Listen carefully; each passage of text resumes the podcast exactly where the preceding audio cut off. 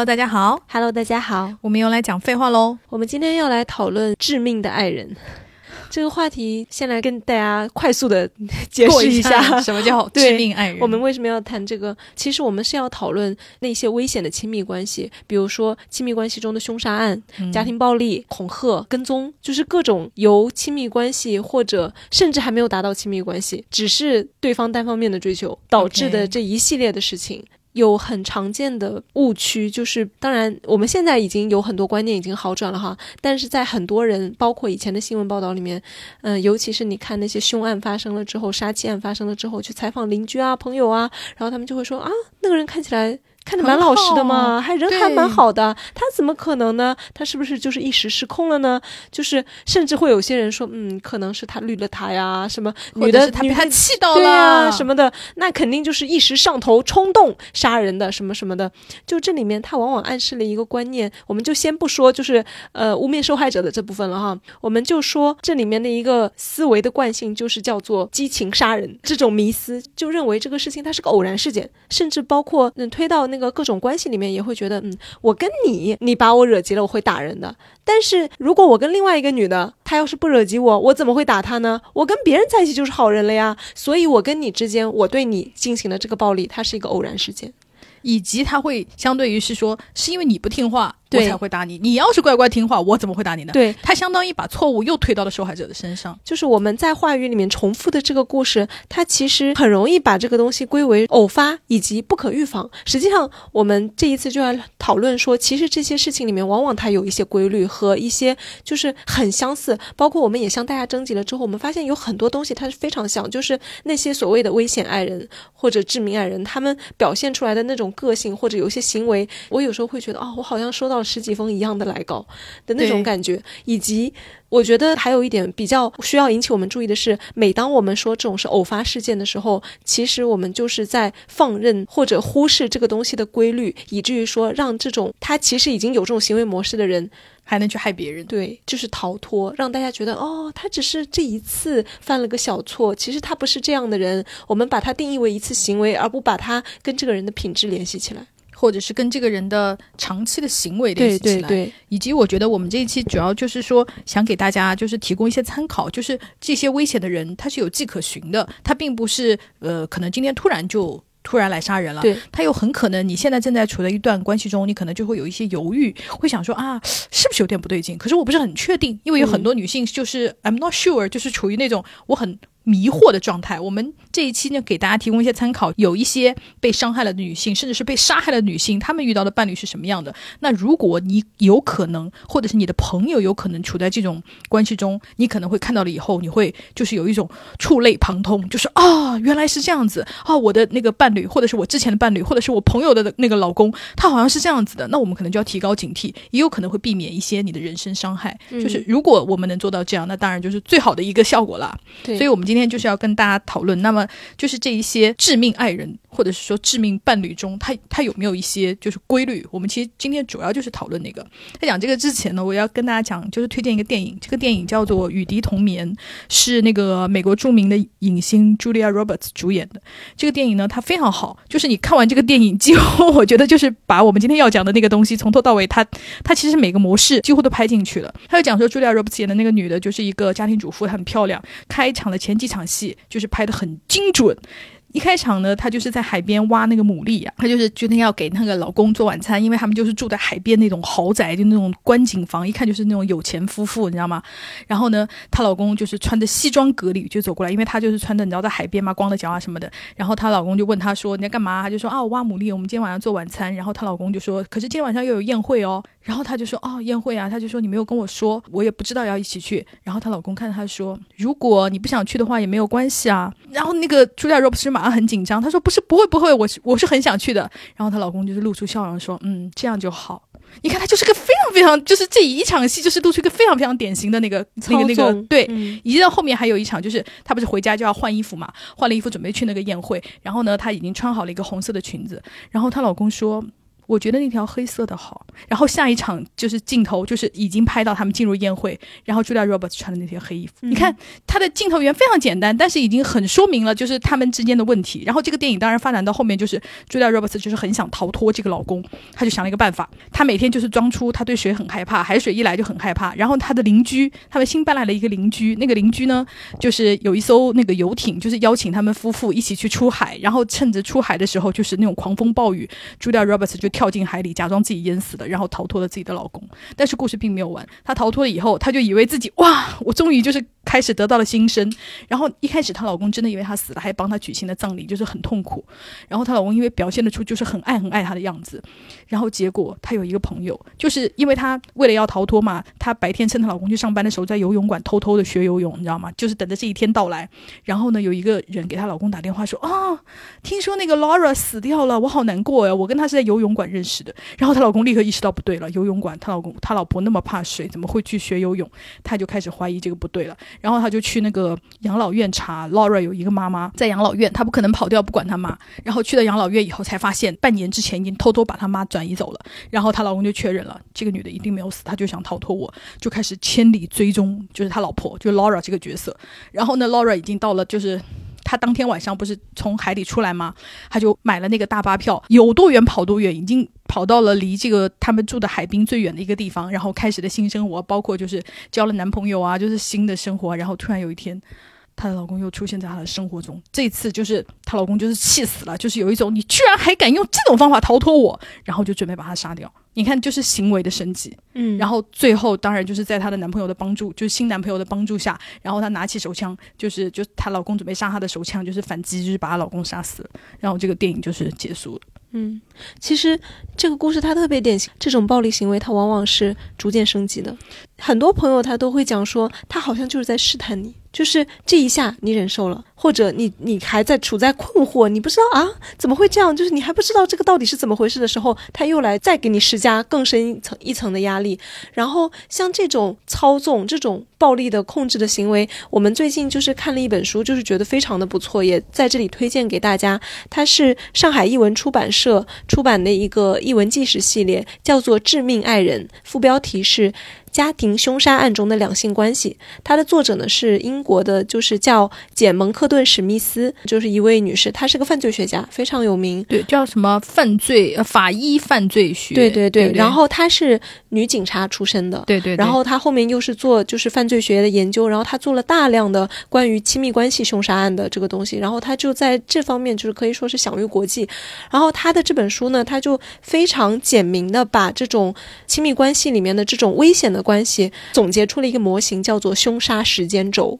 然后他把这种有问题的关系呢，分成了八个阶段。就是在这里可以简单的跟大家讲一下，第一阶段呢叫做操纵和跟踪的历史。这一部分其实简而言之就是这些人他的这个行为模式往往不是一过性的，不是一次性的。没有人纠正他们，没有人就是惩罚这些行为的话，他其实是一再的重复的。只不过这一次，你比如说你是我女朋友，然后你逃脱了，你跟我分手了，我只是你很幸运没有被我找到，OK，我再去祸害下一个女的，然后在下一次我依然用这一套方式对待她，所以这就构成了我的一个操纵跟跟踪的历史。只是可能下一个女孩子不知道，就像呃王光宇杀董珊珊案，大家知道，就是这个案件它其实也是非常有名，判决也有非常大的争议。董珊珊她是一个北京姑娘嘛，然后她的丈夫也是杀害她的凶手，就是其实是长期的虐打，然后导致董珊珊死亡。但是到了最后上法庭的时候，她是被判了应该是虐待吧，而不是谋杀，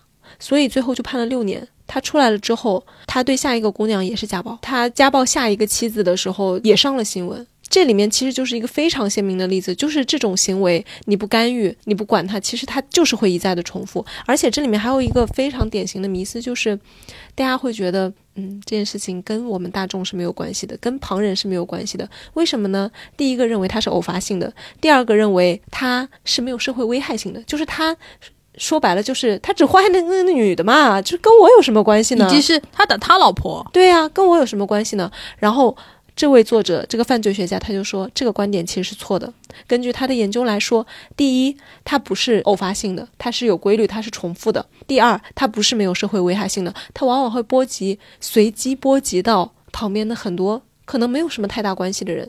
比如说亲戚朋友，他为了实施你的控制，他削弱你的人际关系吗？我们肯定也在新闻里面看到过，比如说女生被家暴了，她要离婚，然后她逃回娘家，然后男的就是提着菜刀过来，就是要杀她的父母啊，或者就是杀你全家，对，杀你全家，杀你闺蜜什么的，真的实施的也有。大家就是太多，如果我们稍微关心一下这种性别暴力新闻的话，大家都会知道。然后那这种显然这些亲属和朋友就是被。无辜卷入的，那其实这就是社会性的影响，以及这个作者他还举了一些例子，比如说孩子、小孩、无辜的儿童，然后还有新的伴侣、新的伴侣，还有警察，甚至出警的警察也是会被伤害什么的，就是他其实是会波及到很多，并不是所谓的啊，你们关起门来，这是你们自己家的事情，并不是，这个就是社会的问题。第二阶段叫做旋风般的承诺，我觉得这个点就是非常值得大家注意。什么叫做旋风般的承诺呢？就是这个恋爱关系或者到婚姻关系的这个过程，它确定的非常非常的快，以及非常热烈，非常的热烈。然后这个东西它的迷惑性在于，就是对于很多朋友，尤其是可能恋爱经验较少或者第一次的朋友来说。会以为啊，我们一见钟情，电光火石，这个一定是就是，然后我们一下子就走走入了婚姻的殿堂，这个就是是一种甜蜜幸福的东西。就是对，因为也确实有一些幸福婚姻，它是这样的。对，会认为这一定就是爱情的激情。但是非常值得注意的就是这个旋风般的承诺呢，它的危险性在于哪里？就是这一类人格的人哈，惯于操纵和就是暴力对待伴侣的人，他们为什么要把你迅速的卷入到这个关系里面去？他的目的是让你做出一个承诺，让你对我做出一个承诺。就比如说我猛地追求你，然后你跟我好了。然后我就迅速的向你求婚。那你要是答应我结婚，你现在就是我未婚妻了吗？OK，那你现在对我许下了一个契约。这一类人他往往不认为这种承诺他是双方的，而是认为这是你对我许下的承诺，你现在对我负有责任了。那你就是应该服从我，听我的话。他实际上追求的是一种迅速确立的权利关系，嗯。然后这个东西就是非常非常的快，摧枯拉朽之后，尤其是进入了婚姻关系之后，大家也知道，很多时候甚至有一些地方吧，它的法律体系还有它的执法，女性在这种情况下，她往往处于弱势，然后离婚也很困难，社会环境也不鼓励你离婚，法律也给你造成了一些离婚的不便，然后这样就更加的使得。婚姻，它作为这个承诺，就是更加的坚不可摧，就好像通过结婚，他获得了这个所有权一样。是的，因为本身你知道我们现在就是拥有离婚冷静期嘛，对，然后再加上你结婚了以后，你可能会有很多利益上的，就比方说房贷啊，对，车贷啊，这些就导致于你的离婚的成本很大，然后人家就会，你知道咱中国有句老话叫做对吧？宁拆十座庙，不毁一桩婚，就是大多数人都说，哎呀，离什么婚呢？能日子能过就过下去吧。就是很多人会这样劝你，你就会觉得，就是离婚这件事，除了就是真正法律上的步骤，你的社会压力呀、环境压力啊，都是非常大的。所以一旦你被就是跟这种危险的人卷进了婚姻，就对他来说，他操纵你或者是说控制你就变得容易了很多。以及我觉得有很多女生啊，尤其是那种怎么讲呢，向往着浪漫爱情的女生。会在这种旋风帮的承诺中，会感受到一种他真的很爱我，就是包括我们刚刚说的那个电影《雨滴同眠》里头，她老公也是很爱她的。她逃跑了很多年以后，她找到他的第一个动作就是把他拥进怀中，说：“我终于找到了你。”就是他会给你制造一种假象，包括这个男的也会给你洗脑，说：“你看，全世界只有我是最爱你的。”所以我们要提醒的就是，像这一种急速的承诺，操纵者其实期待的是人们对他们的承诺，而不是要他们来承诺。这里面其实是有很大的不同的。而且这种承诺，他就是觉得这是一辈子的。就像说，你同意跟我谈恋爱了，那你不就是要跟我一生一世吗？那你怎么可以变心呢？那你怎么可以跟我分手呢？在他们眼中，一旦你跟他们开始了这段关系，甚至你还可能没有同意呢，你只是没有拒绝他们。甚至有些女生，她只是比较礼貌，就是她拒绝的没有那么凶，然后比较委婉。他就会觉得，那你给我许可了呀？这时候，那你吊着我。对，OK，我们现在讲了第一阶段，这个人是有操纵跟踪的历史的。第二阶段，他有了旋风般的承诺。第三阶段，那你们可能就变成情侣，或者更坏的情况，你们就已经结婚了吗？那这时候受害者就已经生活在操纵之中了。然后这种操纵，它可能就是来自于方方面面。就很多朋友，就是我们在征集的时候，其实也会提到，比如说他会管你的朋友圈，他要看你的手机，他要知道你的 QQ 密码。嗯，然后呢，你去哪里，当然他也要管。然后我有一个朋友，他还讲了一个他遇到的，他说有一次她跟她的闺蜜就是约见面。然后她闺蜜当时已经跟她的丈夫已经离婚了吧，可能都已经是前夫了，因为有一个什么事情要约约见面还是怎么样的。然后呢，他们可能就是约了八点钟，就是要打电话还是怎么的吧。然后她当时就看到她闺蜜的手机从可能七点五十五就开始狂震，然后那个人就不停的发消息说你为什么不接电话？你为什么不接电话？你为什么不接电话？你什么时候要跟我见面？然后就开始不停的，可能几分钟就给你发出几十条，然后就给你不停的打电话。这就是一种非常典型的控制，不在他的控制范围内，他就已经崩溃了，他就受不了了。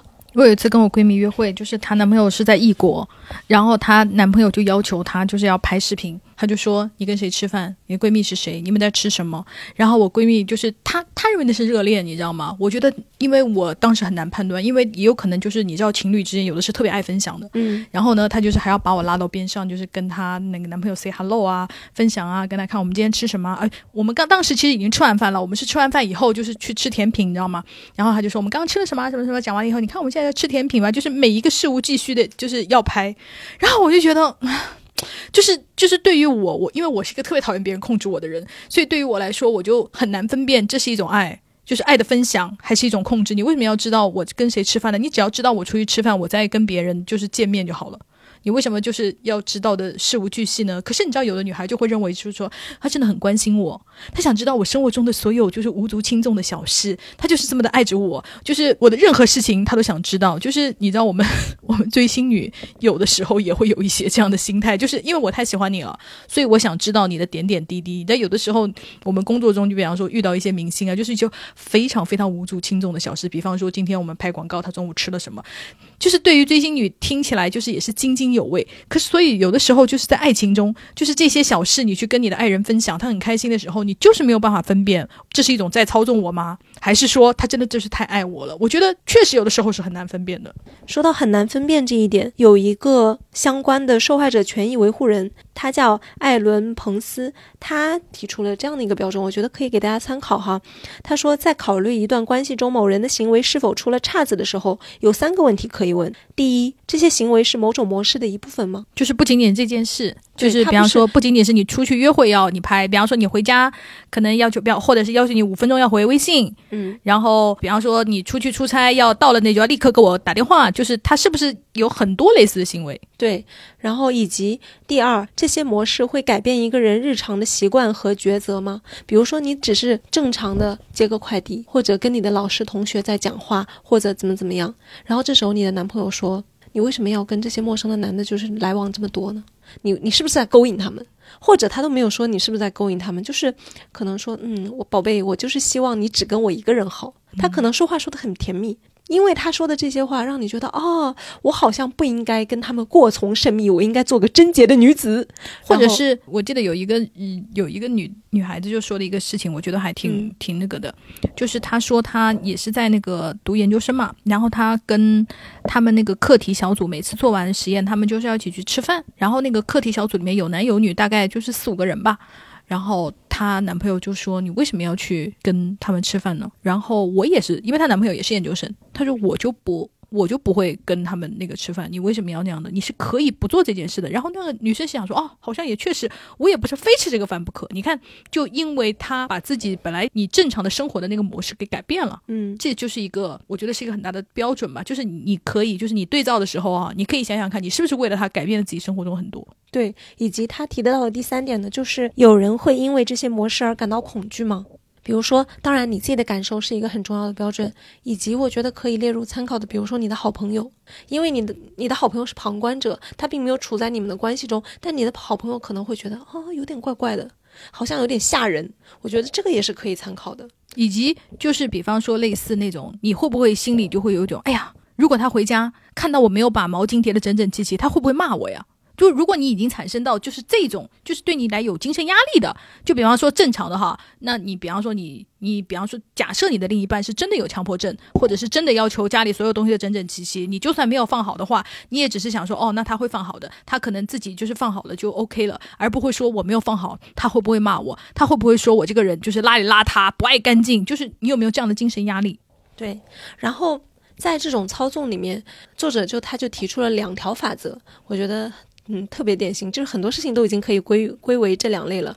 他说第一条叫做嫉妒法则，就是我们刚讲的啊，你能能不能不要跟那些莫名其妙的，就是野男人、陌生男人去讲话啊？对他有必要吗？你非得跟他说话不可吗？还有什么？我不喜欢你穿那条裙子啊，那条裙子太短了吧？就别人怎么能看我媳妇儿呢？就这种。然后呢，天呐，谢霆锋也说过这种话耶。谢霆锋他那个《康熙来了》就是说他不会让他女朋友穿低胸啊什么的。哼，腐朽。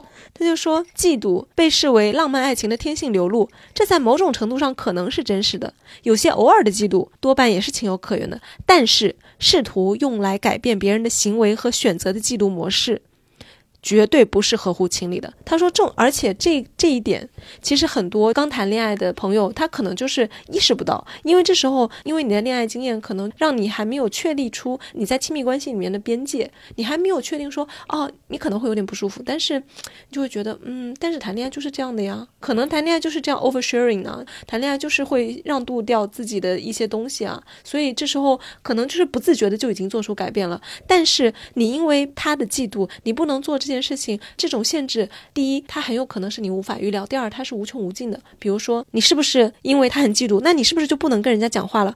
以及他不让你穿这条裙子，那明天是不是就是你胸口稍微低一点的衣服你也不能穿？就是你你是没有办法预料的。以及你的社交媒体上面发什么东西，比如说你要发自拍啊，他就说啊你勾引谁呢？那你是不是自拍也不能发？就是这个东西很有可能是一个无穷无尽的东西。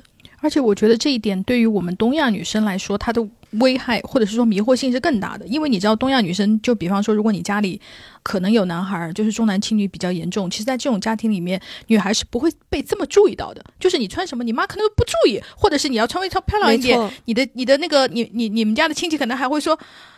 穿的给谁看呢？难看死了！就是没有人会 care 你的感受。当有一个人说“我因为太珍惜你的身体，我不想被人看到”，你是很容易被这种热情一下子就以为到天呐，有一个人他那么的 care 我。所以我觉得，就是我们东亚女生会更容易被这种东西给迷惑你，反而以为这种操纵是一种珍惜对啊，是一种对对对对。然后呢，其实这种东西它的可怕之处在于哪儿？因为它往往会导致你过上一种非常孤立的生活。因为你看，我们刚刚就是举的那些例子。你不能跟这个人讲话，不能跟那个人来往，你这个不能发，那个不能玩，然后最后会导致什么呢？可能可能你就失去了你的很多人际关系，你可能跟你的朋友也慢慢疏远了，甚至跟你的父母亲戚啊，或者什么老师啊、同学啊，给你社会支持的人，实际上你慢慢的远离了他们。这时候，如果你遇到困难了，或者你遇到危险了，你想再去跟他们求助，这个关系可能都已经切断掉了，这就很危险。对，因为呃，我不知道大家看没看那个呃，二零二一年的那个美剧叫《女佣》，它其实就是讲的是一个女孩，然后她是意外怀孕，她很年轻，大概二十一岁吧，然后就跟老公结婚了，然后她老公是个那个酒保，就是在酒吧里面那个那个那个卖酒的，然后又很穷困，他们就一家甚至连房子都没有，他们是住在那种就是那种拖车里头，然后有一天她老公打了她，她就决定就是抱着女儿出走，她女儿很小，大概才一岁两岁吧，然后那个时候她就突然发现我没有人可以去去，因为她、她已经离开学校，她已经做家庭主妇做了两三年了，她已经没有朋友了，没有任何的那个关系了。然后她有一个妈妈，然后她妈妈就是因为就是受了那个强刺激，她妈妈是有一点点精神疾病，就是有的时候跟她讲话她是听不懂你的，所以在那种情况下，她还要就是就因为她要找工作要自立起来嘛，她连小孩都不知道要托付给谁，她又不得不回去找她的前夫，把小孩放到前夫的酒吧里。就是那个时候，你已经看到他已经完全就是没有任何人可以求助了。嗯，所以我就当时我看那个剧的时候，我就讲说啊，确实你能找谁呢？就比方说他父母又是离婚的，对。然后他除了嫉妒法则之外，他还提到了一个叫做就是相辅相成的，叫做忠诚法则。就是他一方面觉得，嗯，我是因为太爱你才会嫉妒；另一方面，我这么爱你，那你是不是应该对我忠诚呢？这时候，什么叫做忠诚法则呢？它往往是一种考验，就是他要你二选一。比如说，我和你的闺蜜到底谁重要啊？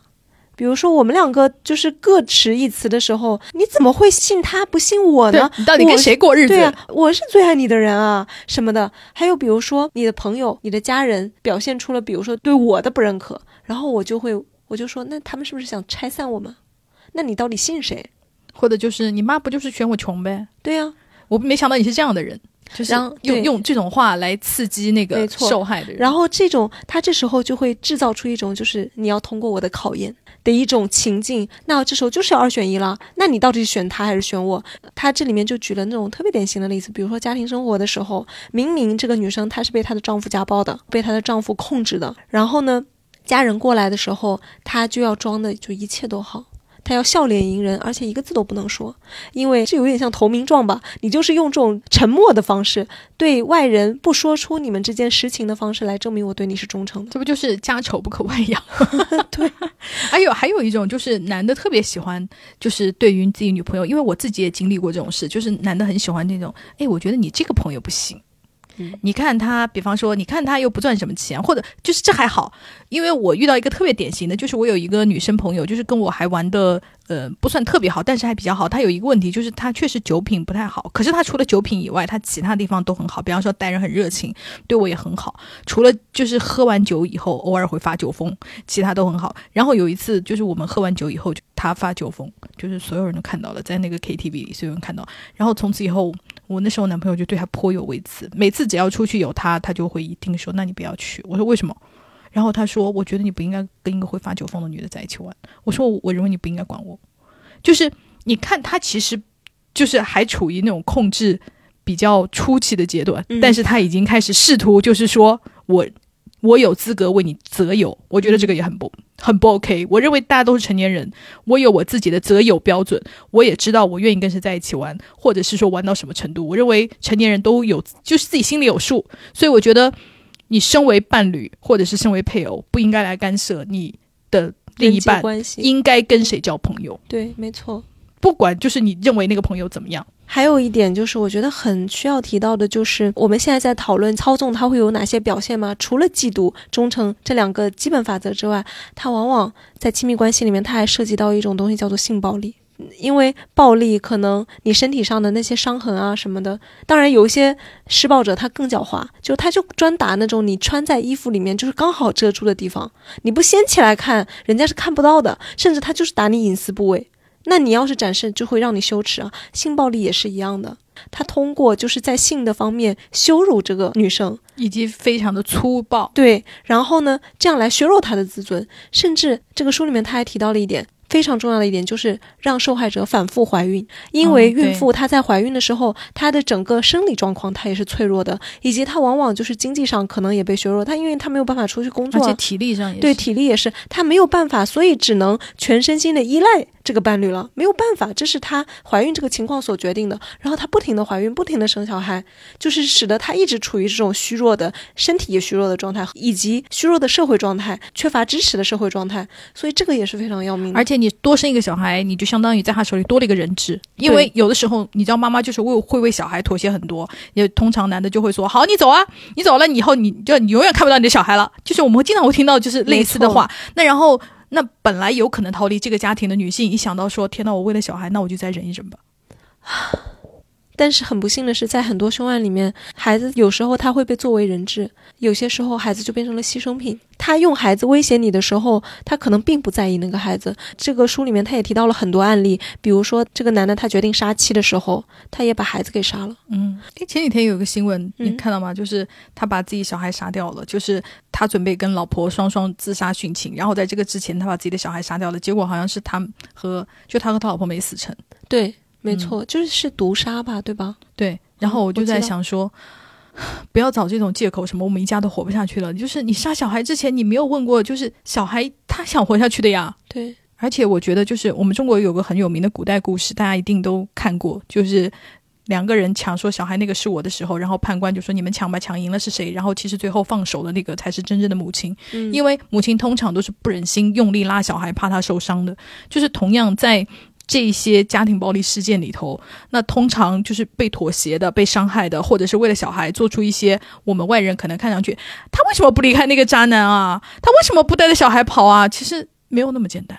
因为为了小孩，他可能就是有很多地方要妥协，就是就我还是刚刚说那个电视剧《女佣》里面，他就是因为他们两个是合法的夫妻关系嘛，所以监护权就是在男的手上。因为你想，他们俩不是坐住拖车吗？他带着那个小孩跑出来，连住拖车的地方都没有。他的第一天晚上是在那个渡轮，渡轮的那个休息室里面度过的。那法庭不可能把小孩判给他呀。法庭那个法院就是怎么样判也是判给爸爸，虽然爸爸可能酗酒，可是相比你要带小孩，就是 homeless，就是露天睡觉，那法院肯定要选稍微好一点点，就判给他爸爸。那你看在这种情况下，妈妈怎么跑呢？以及在争夺抚养权的过程中，他可能会给跟踪行为制造出一个非常合适的借口，因为你们本来就是在争夺抚养权呢，以及你们在监护小孩的过程中本来就是要有来往啊。那这时候我作为前夫来看你到你家附近，这不是很正常吗？而且他里面还讲了一个事情，就是很痛苦。她前夫不是一直骚扰她吗？她从法庭上就是取得了限制令，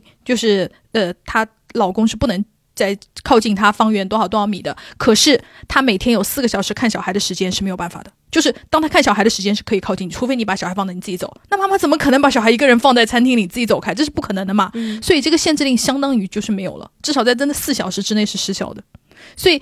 就是在这种种种情况下，因为有了小孩，导致于你就想逃离这个男的，我觉得就是更加更加难。对，没错。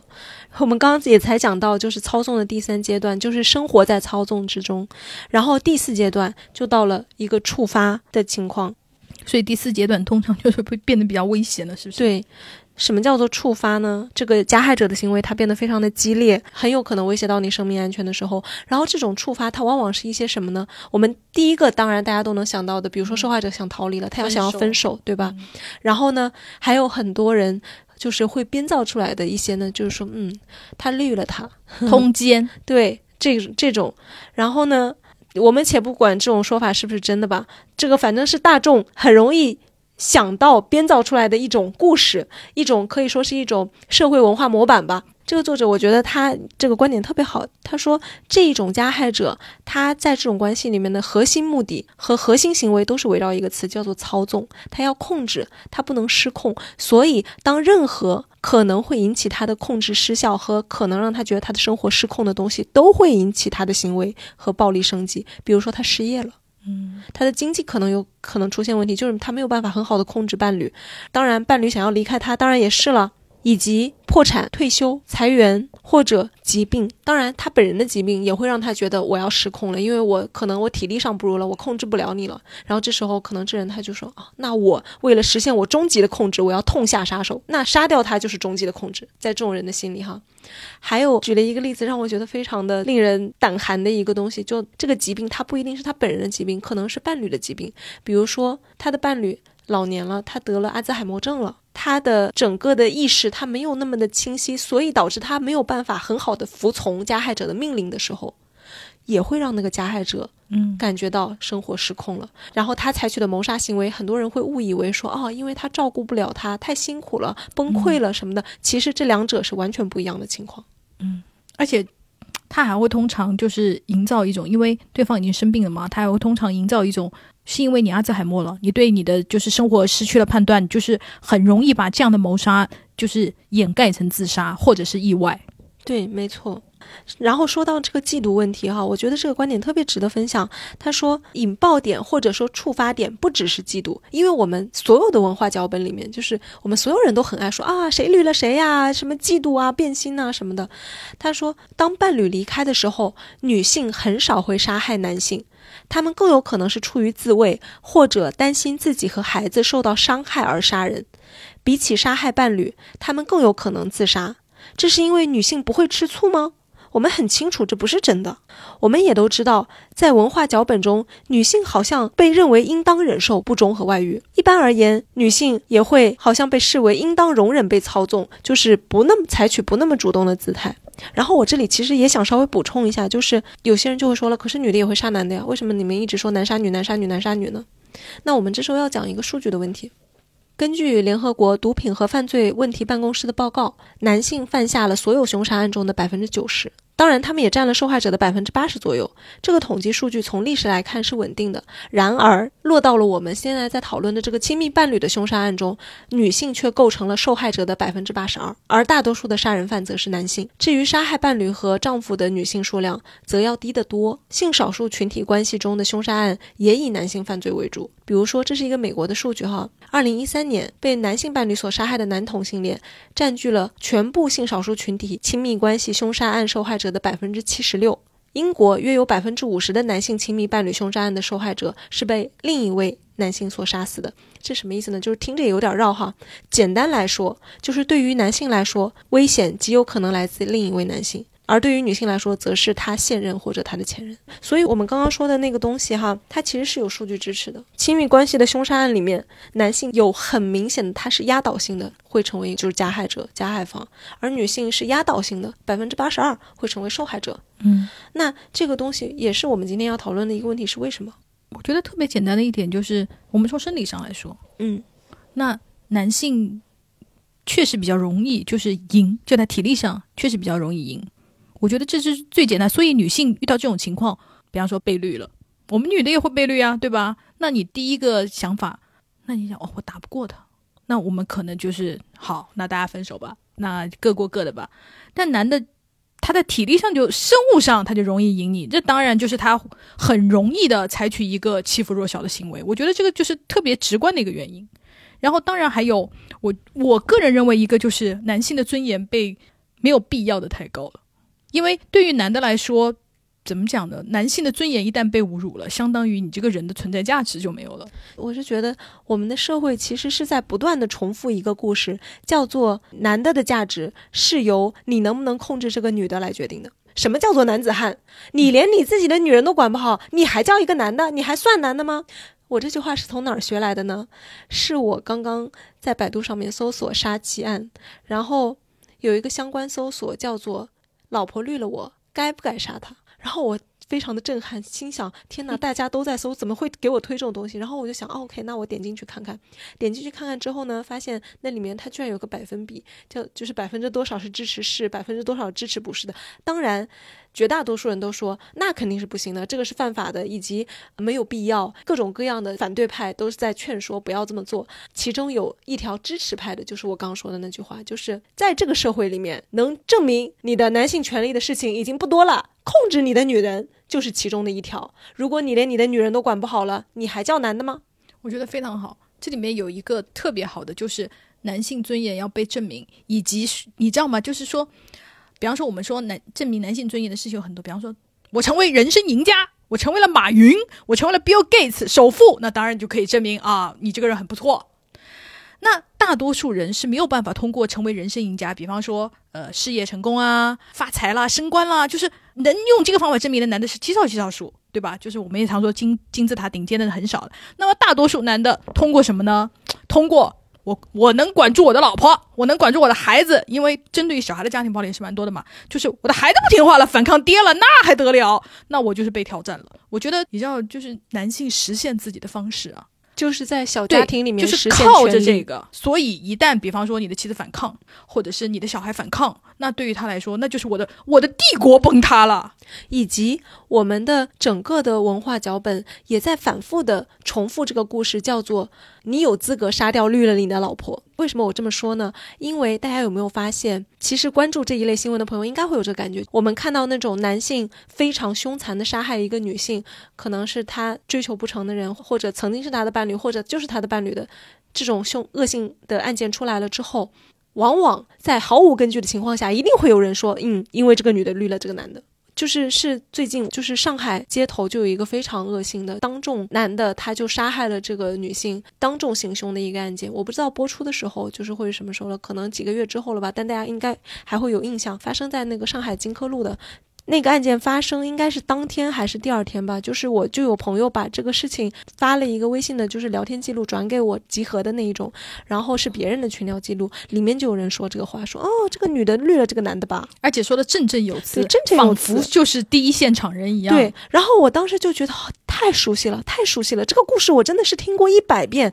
他在讲这个故事的时候，这就好像是一种本能一样，以及这个话他往往会成为一种辩护，就是好像一下说出来之后，大家。就哦，那他杀是要杀的，对吧？就好像以及回应的人就会觉得哦，马上理解了，理解了，就会觉得哦，好像情有可原，以及就好像这个罪责就不那么的轻，好像受害者在这其中就承担责任一样。不管是不是真的，那么我们就我们就退一步来说，就是真的，你就可以杀人吗？但是这个理由一旦出现的时候，好像大家就能接受了。为什么？因为我们一直在重复这样的故事。其实，在我们中国传统文化的这个脚本里面，杀妻的正当性，我们回忆一下，其实我们是听过很多的。比如说吴起杀妻这个案子就很有名吧？就是以防有有些朋友不知道，我简单讲一下，就吴起他是一个战国时期的，呃，可以说他是一个军事家吧。然后他呢得到了鲁国国君的赏识，因为那时候就是战国，大家都是各个国家各自为战的嘛。然后呢，吴起他后来。齐鲁交战的时候，但是他的老婆是齐人，向然后呢，他为了向自己的老板鲁国国君表忠心，然后他就把自己的老婆给杀了。就是我不会因为我老婆是齐国人而让你会觉得我会就是通敌啊。对，为了就是就是其实就是给他老板递了个投名状嘛。我连我老婆这种齐国人都杀了，我怎么还会对齐国人手软呢？我就觉得在这种故事里面，他反映的出来就是你看杀老婆这件事情是没有任何后就是。后患的，你看他因为杀了老婆，他还那个耶，他还得到了那个，因为这个典故叫杀妻求将嘛，对，就是他得到了那个将军的职位。然后当然就是杀老婆这件事情，就是怎么讲呢？历史源远流长。我们还有一个特别典型的就是颜回，就是孔子的弟子颜回杀妻。当然他这个故事重点不是讲杀妻，然后是这个故事你。我等会跟大家讲一下，你一听就会觉得哦，杀妻原来是一件这么自然而然，没有人会怀疑他的故事。他就讲说那个呃，颜回从孔子在那孔子那个学校学习，在孔子学院学习不是啦。然后呢，他要回去，然后孔子呢就给他两条锦囊妙计，就那预言说你回家的时候，第一遇见古树不要躲，遇见那个你回家，呃不要拔剑。然后他反正也没有放在心上就回家。然后呢，看见就回家的时候看见古树，他。本下大雨，他本来想躲，然后想起来孔子的话，他就没有躲。果然就是因为他没有躲，那个那个一道雷把那个古树给劈了。如果他就是躲的话，他就会被劈死。他讲说：“哇，孔子讲话真的就是很 很有用，是预言般。”然后回到家里，他看见家里床上有两个人，他就大怒，觉得他老婆背叛了他，已经抽剑准备砍人的时候，想起哎，孔子也说过不要拔剑，他就忍了一下，然后再定睛一看，原来躺的是他的老婆和他妹妹。他妹妹就是你知道陪陪那个嫂嫂一起睡觉。他的故事其实是要表示那个孔子的英明神武，对。然后结果你看，在这个就是在这种讲述的背景中，大家就觉得哇，如果你的床上真的躺了别的一个人，杀老婆就是很应该。他成为一个非常顺理成章的一个叙述，没有人会觉得就是说啊。那难道你看到床上两个人就是拔剑这件事，大家不觉得不对吗？没有人，大家只会讲说，嗯，孔子说的好，没有人去怀疑他的文本的问题。没错，就是因为这个故事它源远流长哈。实际上，关于这个颜回的故事，它也未必是真的。但是我们可以从这个非常传统的故事里面感受到，杀老婆并不是一件什么大事。对啊，就是你看这些已经不算是就是。他们已经不算是权力的顶层了。那大家看《甄嬛传》的一定也知道，甄嬛也是给皇帝戴了绿帽子的人。她就是在生死边缘徘徊多次，对不对？滴血验亲那一场那一集的，我相信大家都看过。如果她被验出来，她真的是给皇帝戴了绿帽子，她就必死。因为大家认为那一集她的那个戏剧好看点就是她要死了嘛，所以大家也就默认为，好，你给你老公戴了绿帽子，可能就是要死了。我们说的直接一点，它背后的默认逻辑就是，女人妻子是属于丈夫的，就是不只是你们婚姻上的忠诚，而且是你这个人这个命都是他的。对，咱中国老话就是“生是什么王家人，死是王家鬼”，就是如果你嫁到老王家，那你就是这个老王家的财产了，财产中的一部分了。还有比如说我们三纲五常里面，夫为妻纲，父为子纲，嗯。父死从夫，夫死从子。对，三从四德里面的这个东西，其实其实呈现出来的东西，它的内核都是一样的，就是叫做权力结构。我们可以说是家国同构嘛，在国家的层面上叫做君为臣纲，就是大家全都听皇帝的。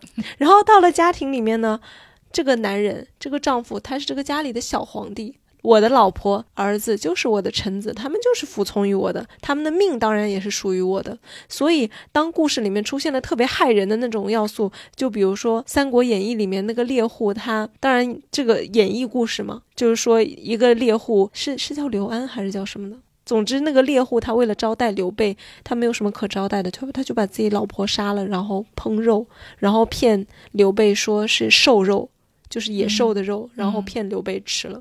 你看故事可能不是真的，但是你编出这个文本没有什么问题，居然对。而且这这不就表明老婆是家里面，因为你看，首先我是招待贵客，我才杀老婆啊，就是我已经很把你当回事了。那老婆是什么呢？是我们家就是价值最高的肉。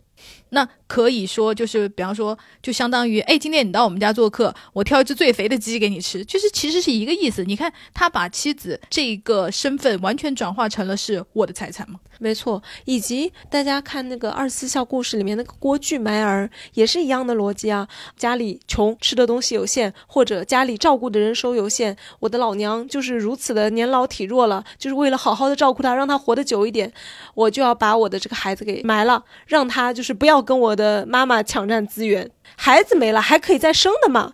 为什么？因为孩子是属于我的。孩子是个人吗？孩子不是人呀。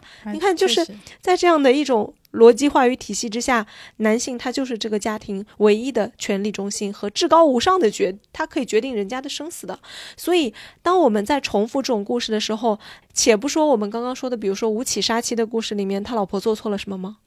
其实根本不需要你做错了什么，嗯，这种权力关系就足以决定了你的对错是由我来判断的，所以不需要你做错什么，我也可以对你为所欲为。对，也就是说，其实我们要讲的是说，呃，因为有很多人会说，可能是有一些女性吧，就是会觉得在这种叙事中，她会感觉到一些危险，她会讲到啊，那难道是没有逻辑可循的吗？那我就是为了让我自己安全起来，她就会给自己自己找一些借口，或者是说，嗯，为了让自己心里好受点吧，就会想说，因为他们呃识人不明啊，或者是因为他们没有勇敢逃脱啊。其实通过我们刚刚讲的那些故事来说，你是齐国人你就错了，你根本就 这一个是。但是你是齐国人这件事是不是你可以选择的？那你说，如果你在这种情况下，你怎么样做得更好呢？你怎么样就是说让老公不杀你呢？你没有办法的，你出生的就是错了，你嫁给他了就是错了，而且你能选择不嫁给他吗？你也不能。那个时候就是是属于就是你爸爸要把你嫁给谁，你就得嫁给谁的那个地步。所以就比方说，你真的你是好，你是吴起的老婆这个角色，你今天在历史里重生，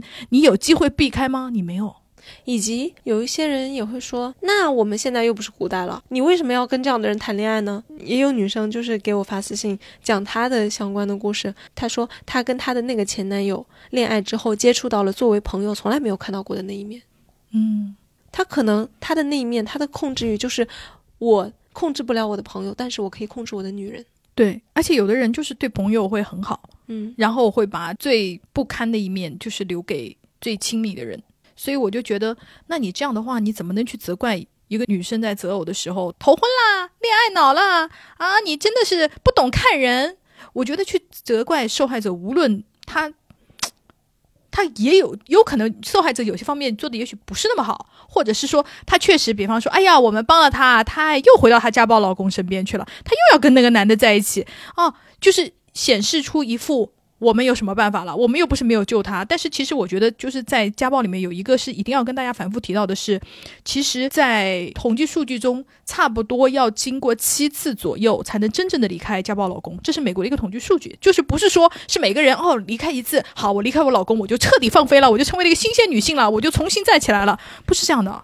以及就是大家要知道，像这种关系里面，它往往充斥着从精神上还有暴力上的操纵。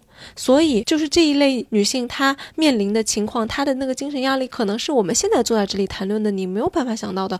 就是，呃，《致命爱人》她的作者，他以前不是当过女警察吗？然后他就在里面讲了一个故事，我印象特别深。他就是说，他在他的女警时代，然后有一次执勤的时候，他们大概是在抓那个是专杀妓女，还是就是专门伤害妓女的一个罪犯。然后呢，他们就想出了一招，就是影视剧里我们经常看到的，叫做女警钓鱼执法。然后他们的同事呢就说：“你扮成妓女那样的走在路形象，走在路上，走在黑黑的那种，就是看起来很容易袭击你的地方，没关系，我们是在那个小巷的两头是有人接应你的。但是你为了就是降低那个犯罪者的心理防备，你是不可以配枪的。然后作者他就说，我当时我就一个人。”然后身上没有任何可以防身的东西，走在那个黑黑的巷子里面，我发现我当时体会到的那种恐惧，跟我坐在办公室里面，跟我有枪，跟我可以保护时候的那种恐惧完全不是一回事。我知道巷子两头有人可以接应我，但是他真的能来的这么快吗？以及我清楚的知道，我身上没有任何东西可以保护我自己，就在那种黑暗中的那种恐惧，是想象中的完全不一样的。当你坐在那里很安全的时候，你可以想象出很多有逻辑的，就是说啊，你可以这样呀，你可以那样呀，你不会有恐惧的反应，你不会有压力的反应，而恐惧和压力都是作为人在那种处境中一定会有的东西，这是我们。置身事外的人，可能你很难以想象的。然后他打了一个比方，他说，像这种情况，你认为不理性的决策，但是你想象一下一种情况，就是当一个人手里拿着一把枪，那把枪上了膛，指着你，而且你知道他随时都可以开枪的时候，你做出的决策跟现在会是一样的吗？而且我觉得还有很多人会觉得人家好像很蠢。但是我觉得有可能他想的比你多，比方说你觉得一走了之，可是他可能威胁过你的家人，你的全家不可能跟你一走了之，他可能威胁你的朋友，你的甚至到你的单位闹过，那你要怎么办呢？那你那你作为一个正常的社会人，你不想你的社会关系变得一塌糊涂，甚至是说你不想失去这份工作，那你必然可能要就是稳住他，想说不要到我单位闹，那你可能就会做出一个妥协的行为。以及这种妥协的行为，它可能还会造成一种恶性循环，就是他看起来仿佛是自愿的，对，然后使得他更加的孤立，因为别人就会以为说啊，你们两个不就是男朋友女朋友闹闹别扭，你们两个在纠缠吗？实际上可能根本不是。在那个那本书里面，这作者他就举到了一个例子，实际上就是那个男的他单方面的在纠缠这个女性，然后甚至发展到了他老是到他们家来，还就是拼命的敲门啊，就是大半夜的，就是而且这个女生呢她是有孩子的，所以她到了晚上的时候，她报警，警察也不可能这么快就过来，而且她十次报警，警察每次都会过来吗？也不一定，就她感觉到了非常的不安全。然后呢，这个男的有一次还成功的闯了进来，强奸了她。嗯，他又感到这个报警，她没有办法说清楚，因为那个男的冲进来强奸她的时候，他太害怕了，所以他身上没有很多搏斗的痕迹，以及他们平时是有来往的，就是不是完全的陌生人，他们是认识的人，所以他就感觉这件事情说不清楚，而且他又担心这个男的会伤害在家里的他的孩子。所以在这种情况下，他后面发展成了一种什么行为呢？他发现这个男的，就是如果我允许这个男的强奸我一次，他会让我安生三个星期。那我们作为局外人来看，就会觉得你是不是疯了？你怎么能让他强奸你呢？但是对于他来说，他可能就是感觉到他没有更好的办法。以及是最便捷的路，以及可能对他和他的孩子来说，他的那个处境里面，他就感觉到这可能是对他就是最安全、眼下的权宜之计里面最好的一个方式。那其实这里面就有一个问题，叫做人的，我认为哈，人在做出一个选择的时候，其实所有的选择它都是一个基于环境的选择，而不是真空球形机一样，你脑子里面想想就是怎么样的。很多时候，你做出一个选择是要有一个环境。能让你轻松的做出那个选择的时候，那个选择才是一个选择。比方说，我举另外一个例子，我们都知道，对于一个青春期的少女来说，比如说一个初中生，你去受教育，你去读高中，那对你来说肯定是更好的嘛。那如果说一个女孩子，她爸爸妈妈是重男轻女的，然后到了初中，啊，你义务教育完成了，我不想管你了，你自己养活你自己吧，这个家你也别待了，就把你赶出去了的这样的一个女孩子。和一个可能相对正常的家庭，父母愿意说啊，那你还是要去读高中的，我供你，然后并且呢，就是再给你找个老师，我再送你去个辅导班，帮你提高成绩。这两个女孩子好好学习，这个看起来很容易，就是大家都应该这么选，这才是正确的选择。这一件事情对他们两个来说，难度就是完全不一样的。嗯。前一个孩子，他连自己的温饱他都已经养不起，他养不起自己，活都活不下去的时候，你让他好好学习，这个对他来说难度太大了。那后一个孩子，他只要正常的过他现在的生活就好了，因为他们所处的做出同样一个选择的环境不同，使得他们做出这个选择的难度就是不一样的。所以，当我们处在一个安全的环境里面，去要求人家一个处在不安全环境里面的人做出跟你一样的所谓的最理性的选择的时候，这个要求其实是不公平的。而且我也不认为你的选择就是最理性的，因为你并没有面对那个男的，嗯你并不知道他给你造成的威胁是什么样的。也许你今天想说好，我一走了之，他明天就去你家把你全家杀了，这并不是不可能发生的。就有很多我们看到的那个案例里面，他就是会这样子做，因为那个你又会想说，他只是说说而已，那个男的不敢的，你怎么你怎么敢去赌这个事情呢？没错，因为我们在很多案例里面，他确实做得出来啊，他可能杀亲朋好友。他可能甚至就是杀就在旁边的随机路人，都有可能，或者是杀你的邻居。对，他搬到哪里去了？那邻居说我不知道。那一那个男的一一冲动，一枪就把邻居打死了。这也是有这种案例的。对，所以我说这个呢，不只是说，呃，我们要理解受害者的处境，不要一味的责怪他。还有最重要的一点是，我们要协助去帮忙建立一个让他能够做出好的选择的环境。就是当他具有更多的法律的支持，执法人员能够。就是真的去关注他的困难，然后以及周边的人，我们可能作为受害者身边的人，我们能意识到说，哦，你现在可能处于一种不妙的境地，你可能是需要帮助的。那我们更多的人来帮你留神。然后，如果那个男的出现的时候，大家形成一个社会安全网的时候，那对他来说，躲开这个男的，或者去报案，或者去求助，是不是就更容易了？那他做出理性选择的这个成本是不是就更小了？所以，我们为什么要讲这个东西？就是理解和明白这个受害者的处境，是我们建立起这个友善环境的第一步。如果连理解都不愿意的话，那这个更就没有了。而且这不是受害者一个人的事情，因为他会危害到其他人。对，而且这个模式是会重复的。那今天是 A，明天就是 B。而且我。我觉得没有任何一个人能说我这辈子永远不可能会遇到这种事。我觉得没有的，你并不知道你会不会遇见这种事，因为你有可能就是成为一个家暴受害者的旁边人物。对，以及就说受害者本人吧，就是这个犯罪学家他做的调研里面，就有人问：那受害者有画像吗？是某一类女生她特别容易受害吗？然后他的研究结果是没有特别的类型。什么教育水平、什么经济水平、什么样个性的女孩子，可能都有可能会碰到这种情况。为什么？很多时候，大家可能会想象说，嗯，可能这个女生她很好说话吧，很软弱，很软弱，然后呢，就是很容易被操控。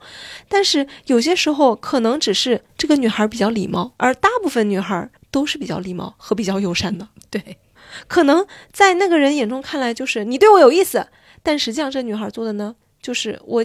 友善的在工作场合帮了你一下，或者我给你指了个路，或者是大家一下班一起顺路去坐了个地铁。对，所以在这种情况下，你能说啊，那他就是因为识人不清，那他就是因为软弱。那他就是因为没有，就是干脆的拒绝他，所以我们不要 focus 在受害者身上，我们要 focus 在把这样的加害者培养出来的社会文化上面，和如何改变这个社会文化上面。对，以及我觉得就是我们说的那个帮助啊，我觉得这个特别特别需要，因为我们很难在前端说我们呃从前端切断这件事，因为这件事情它在世界各地都有发生。我们能做的就是当有一位受害者产生的时候，他应该怎么办？我觉得这个东西对我们来说可能是更实际、能够操作以及能够帮助更多人的一个最就当下最简单的方法。其实那个我们在微博上征集的时候，也有很多朋友，太多太多这样的故事有跟我们分享。其实这里也可以跟大家讲一讲我们生活中的这些真实的细节哈。这个朋友他说，我妈妈当年室友的男友就是这样的危险人物，因为室友总是带男朋友回来过夜，我妈有点不愿意。那个男人对我妈心怀恨意，他将尿尿在我妈的暖水瓶里。最可怕的是，我妈很长一段时间总觉得自己的床附近有臭味，找了很久都找不到踪影，直到有一次掀开床板，发现是一只死老鼠。当时八十年代，我妈和室友在一个房间。有次，我妈半夜里惊醒，看到两人在床上争吵，男人恶狠狠地用一个锤子抵着女人的头，但这个女的被男的拿得死死的，结婚了。不过好在男的因病去世的很早。那去世的不早的情况呢？对啊，那就是那你可能就是一辈子就是受他掌控，或者是说，如果他再晚点死，可能先死的就是那个那个那个受害的女生呢？对。就像我们刚刚说的那个凶杀时间轴的八阶段，我们讲到第四阶段出发之后，第五阶段他的整个暴力行为就升级了，然后第六阶段他就开始想法改变了，他就从控制你变成了我要杀害你，我要杀掉你，因为杀人是真正的控制嘛。从此以后就什么都不会变了吗？嗯，然后呢，他就开始计划，然后接下来到第八阶段，他就变成了凶杀或者自杀。这里面非常值得关注一点，就是很多女生跟我们说，她的男朋友或者前男友啊。他会有说，就是威胁说我要自杀，比如说你要离开我，那我就自杀。他们这个威胁未必是。咋呼？因为当他说我要自杀或者我要伤害你，还有很多人他会自残，比如说拿烟头烫自己啊，还有非常非常多人提到的就是什么拿拳头捶墙啊，就像电视剧里面，这是我们那个偶像剧里面最爱拍的对，什么捶的手上都是血呀什么的，然后一拳捶到镜子上啊，你知道那个那个那个画面上是漂亮的，我们拍摄的时候是漂亮的，那个呃镜片撕碎啊，然后手上都是血啊，镜子上也是血啊，对，然后什么这种自残，就各种形式的自残吧，其实这是一个非常危险的信号。因为这表示了这个人他是不顾后果的，一个是他会伤害自己，伤害自己，其实在这种情况下是一种对你的伤害的威慑。这一次是伤害我自己，下一次那可不一定了。我在做出这个事情是在表明我可以这么做，而且我觉得他基本上就是自残或者是自杀威胁，他其实就是给你最后一个机会。就是我是给你最后通告了，你看看你可能的下场就是这样子，而且他会发现你连我自杀。你都不在意啊？对，那说明你这个人已经没救了，那我可以杀掉你了。我觉得很多人的逻辑是这样子，因为我就是本人是看见过很多就是爱自残的男的的，因为不仅是我本人哈，我们朋友谈恋爱呀，也是那种会跪在地上疯狂打自己耳光的那种男的啊，然后还会用自己的头撞墙，撞到真的额头上都是血的那种男的，我我全都见过。然后这个行为就是让本人会觉得就是非常的害怕。因为我是觉得，你看一个人他不珍惜他自己，他怎么可能会珍惜你啊？就我的逻辑是这样子。对，没错。包括这犯罪学家他说的，就是像这种自杀威胁和谋杀威胁，其实它在性质上它是同一类东西。这个女生她讲的是高中的时候被孤立和性格怪异的男同学做朋友，一开始感觉到他很怪，是因为他很爱宣扬自己武术多好，都会打架。到了大学，他在另一个城市开始频频向我示好，所用的词是这样的：他说，你在我梦里出现了，我起反应。这种恶心的话。其实这种话其实就是性骚扰嘛。这女生她说：“我说不喜欢他，后来我脱单了。她说恨我要来杀我，然后过两秒又大哭说对不起，再给他一次机会。我觉得他太过于偏激，还威胁我生命安全，我就删他好友。然后他开始逐字逐句找过往的聊天记录，抠字眼，拼长图发到毕业的高中年级群，说我是荡妇。然后年级里的同学还要说两个都不是好东西，一个巴掌拍不响。太典型了，对，太典型了。包括这种就先伤害你，然后又跪地求饶，这这个这个戏码实在是太……就是一旦大家看到出现这种行为的，赶紧离开。对我们刚刚其实那个凶杀时间轴的八个阶段，其实也也是整体串起来给大家有一个整体的概念哈。第一个阶段叫做操纵和跟踪的历史，第二阶段叫做旋风般的承诺，就是一切进展的太快。第三阶段那可能就生活在操纵之中了。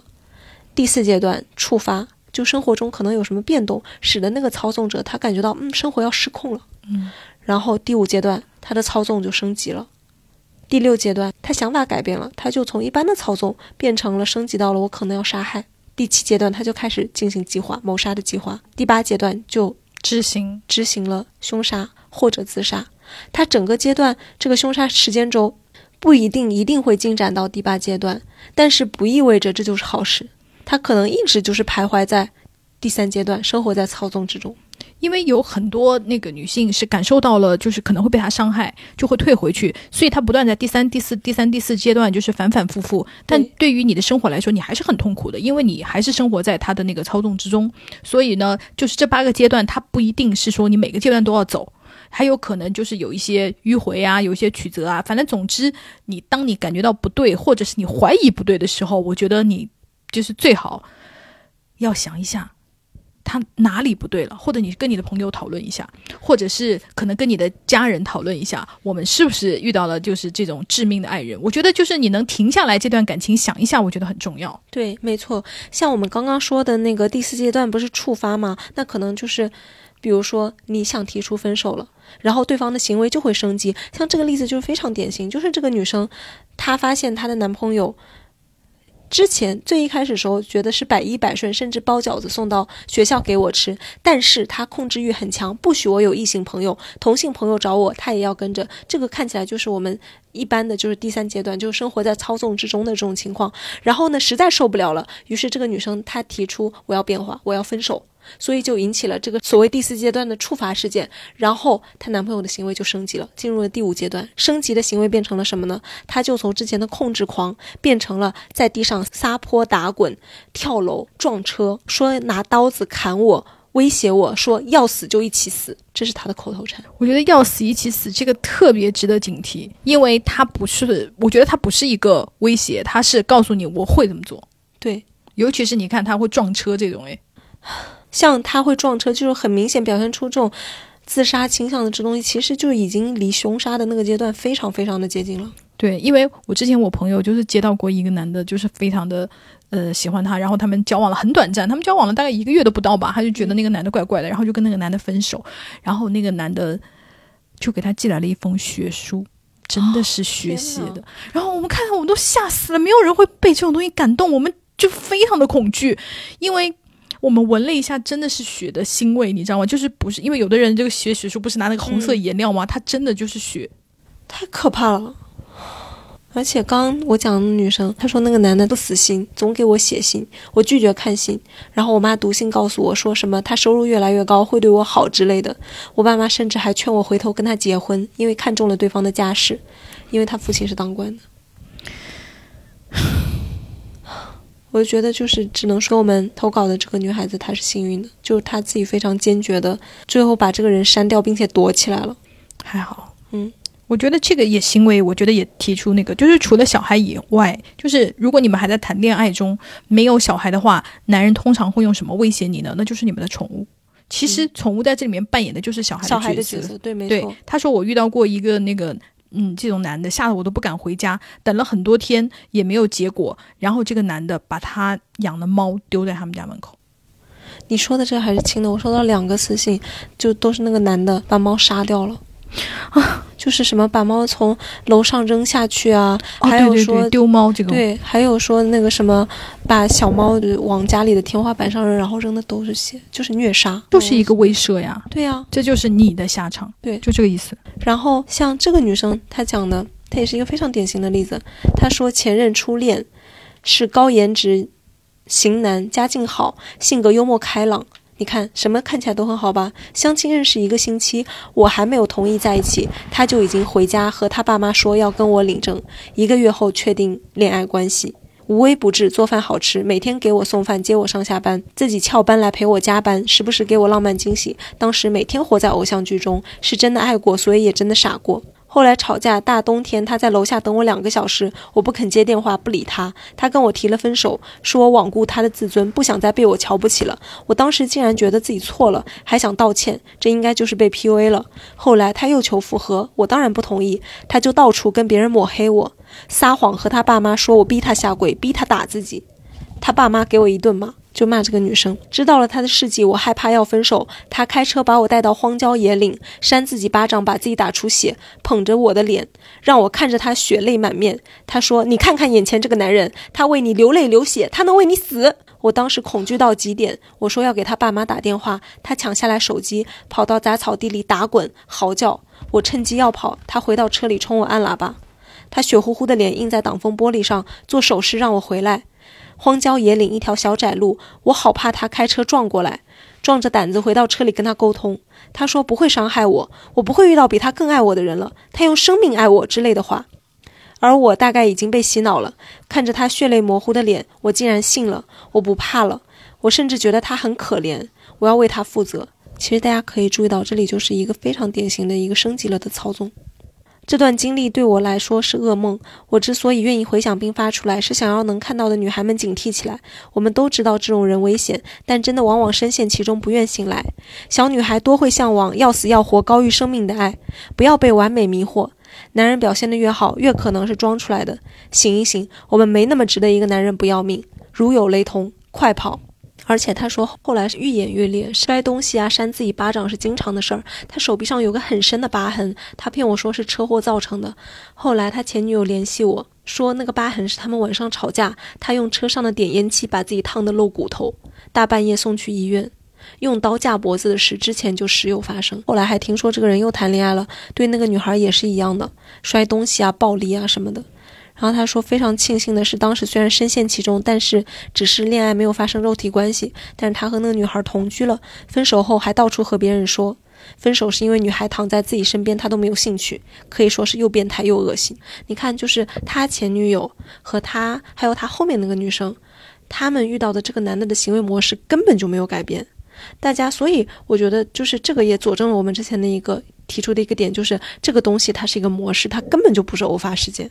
就是我们刚说的第一步嘛，它是有操纵史的。但是我要在这里跟大家讲一个例子，就是我朋友的亲身经历，就是嗯，大家一定要警惕起来，因为我朋友当时交往了一个男的，那个男的呢，这是那时候正在跟他的老婆闹离婚，已经就是办的差不多了，就是已经走那个就是上法院的那种流程了。然后当时就是爱我朋友爱的发疯啊，就是我一定要跟你在一起啊，什么什么，这个都。不不不说，这都是正，就可能属于正常恋爱吧。然后他跟我朋友说了一个细节，我朋友复述给我的时候，我就立刻就是你知道，我那根弦就噔就绷紧了。他跟他说他老婆很坏，那这肯定离婚男的就可能都爱讲这个啊。然后他讲说他老婆打他打到进了派出所。我说我不相信，我说我相信的是不一定是他打他老婆。至少是有一些互相推搡。他之所以要提前跟你报备说我们进过派出所，是被我老婆打的。就是如果将来你进到这，就是你听到了这个故事以后，你会站在他这一边，你会觉得啊，他可能不是暴力人，他老婆才会打他。但是我很，就是我很怀疑一个女的能把一个男的打到派出所吗？我不相信，我更我更宁愿相信这个故事的叙事是他老婆报的警。所以我就觉得这个要讲给大家听，大家就一定要注意，因为我们通常你是听不到他的。对，另一方是怎么讲的？没错，你会被他讲的这个故事蒙骗，你只能知道一个信息，就是他进了派出所。那他是怎么进的？到底他受了什么样的伤？他老婆是怎么打他的？或者是他们之间有什么推搡？你其实不知道细节，你就会不由自主的站在这个男人一边，因为你是听了他讲的一面之词。没错，像那个就是《致命爱人》那个那本书里面，他就是。作者采访的其中的一个受害女性哈，她讲了一段他们真实的对话，就是那个男的第一次跟她在酒吧搭讪的时候，他们是陌生人，然后他是怎怎么样的一个行为呢？就是他首先就是我给你点了一杯酒，然后呢你坐到我，然后他邀请那个女生，就是你坐到我这边来，而不是他来靠近你，你坐到我这边来。一开始就是是表现比较风趣幽默哈，然后后来聊的稍微深一点，他就开始说，嗯，我以前的女朋友是对我很不好的。就是我以前的感情经历是非常不幸的，还是说就是被绿了呀之类的，就反正这种话。然后呢，这个故事就让他成为了一个受害者。就是你看他的整个行为，他买酒给你啊，或者他来搭讪啊什么的，他这个行为，他首先他没有经过你的同意，他来把控这个关系，然后是你救着他，而不是他来救着你。他讲他的故事，所以这个东西，你一开始看起来可能是一个很普通的一个关系的开始，但是。我们这样去看这件事情的时候，就会发现，哦，好像这里面其实已经有操纵的痕迹在里面了。嗯，所以我就说，因为我们其实真的很难得跟你现任的前任就是认识哈，所以他们之间具体发生了什么，其实你并不太清楚，你听到的都是都是他说的话。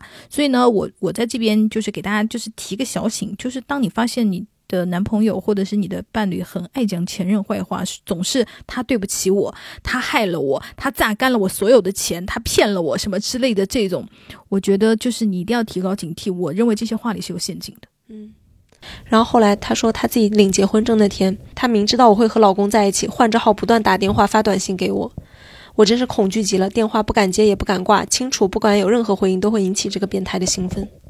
你看他的整段经历就是非常符合我们讲的这个八阶段，比如说认识一个星期，这个男的就回家说要跟他领证结婚，然后一个月就要确定恋爱关系什么的，就是他就是旋风般的承诺啊，他就是要你许下一个对他的承诺。对，哎呀，就是这个妹妹投的稿的，我觉得就是很吓人，就是就是我们刚刚说的，你可能完全没有错，就会被他引入。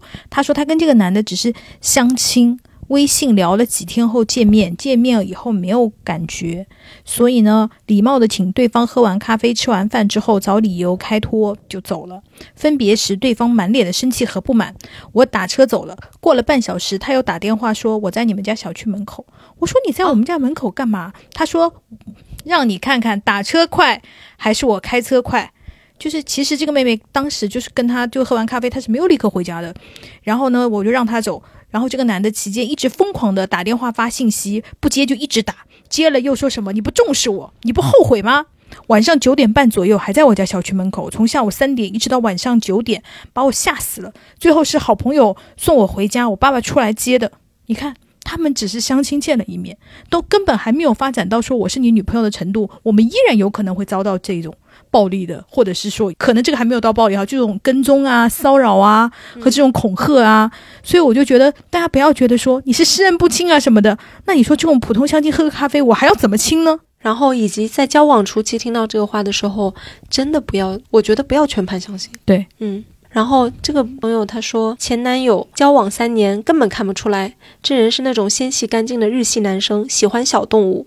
但是每次吵架以死相逼，最开始是死缠烂打抓手腕，到后面有过开煤气、拿菜刀要在我家跳楼，到最后我开车行驶过程中把我方向盘砸了，紧急停车。最后因为二零年发生了疫情，他被封控，没有办法出门，才成功分手。抢方向盘真的很危险，非常危险。你看他就是我拉你一起死，对，就这个行为，而且就是像这种。自残啊，不顾生命安全的什么的。刚刚讲过的有什么砸墙那种影视，有女生讲说，当时的那个男朋友一路就是吵架的时候一路跟着走，一路拿头撞树（括号每棵就是一路的行道树，每一棵都撞过去）。树真的很无辜。对，然后还有那个什么拿烟头烫胳膊的，嗯，这里也有一个拿头烟头烫胳膊的。然后呢，还有一个说。那个恋爱初中早恋吵架，男生把自己的手划伤，血一条一条的擦在纸巾上，然后折起来让别人传给我，至今记得那份。这不就跟血书差不多吗？对呀，这种表演，它我认为就是一种表演哈。嗯，我认为这种表演，它的实质就是一种示威，就是是一种权力的展示。嗯，他在吓唬你啊。我觉得就是恐吓。对，就是恐吓。嗯，然后。这里他还讲了什么？拳头捶墙到关节全破，自扇巴掌脸到淤血不散，停车场下下跪，烟头烫自己。哇，天哪，全都是这种这样来结束吵架，且屡试不爽，都是说我都这样了，你还要我如何？所以每次吵架问题都不会被解决，只会一直积累。这位朋友讲的说，他以前认识了一个女的，交往了一个男孩，然后呢，这个这个女孩总觉得这个男的有点不对，她就拜托他帮她查这个男的的征信。他说，呃，因为不经本人同意查征信是违法的，所以呢，他帮他查的是别的，具体什么他也没说。他说，结果查出来的身份证照片和这个男的根本不是一个人哦。然后呢，那当然这个女的就就跟这个男的说啊，就不是你啊。这个男的又提供了另一个姓名和身份证号码，这次也不符合。然后他就很紧张，说：“你快点分手吧。”这种就是非常有可能是在逃犯，对，所以大家就是要稍微提高点警惕，因为我们经常就是在直播里面接到电话，就是说跟他交往了两年啊，也没有可能没有两一两年吧，然后发现他连名字都是假的，他每次就是出去就是大家一起过夜那种登记身份证字号都是避开他的。我觉得这个很值得提出来讲，就是刚刚大家才说，就是你可能认识的男的啊，你就是。不知根知底啊，就是旋风般的承诺，就立刻啊。然后这个朋友他就说，我前前男友是我认识了很多年的同学，然后成为男朋友。我觉得这已经够知根知底了吧？因为在老师和同学的那个嘴巴里面，他就是口碑非常不错，聪明大方、贴心阳光。他说，结果谈了以后开始监控我的手机，打电话不接的话，半小时内冲到我家楼下。我要跟他分手，他就跳河。发现异性给我点赞，就摔我的手机。分手后，我生日当天，在我家房顶要给我祝福，见我最后一面要自杀。你看，这个已经，你你还要他怎么谨慎呢？他都已经就是，我觉得已经做过背景背调的那种。那老师同学认识这么多年了，你还是会遇见这种人呢？你不跟他交往，其实你并不知道他在那种亲密关系里是什么样子的。就是啊，像这个女生，哇，天呐，我就觉得这些行为实在太相似了，所以我真的觉得。就是像收到一样的，对对对，就像他就是一个模式。这个女生她就说，前男友在婚期之前对她失望了，我对她提出退婚。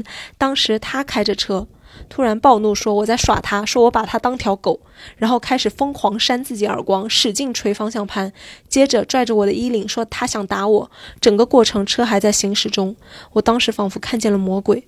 我的妈妈竟然不认为这样的行为有问题，这难道不是有暴力倾向吗？当然了。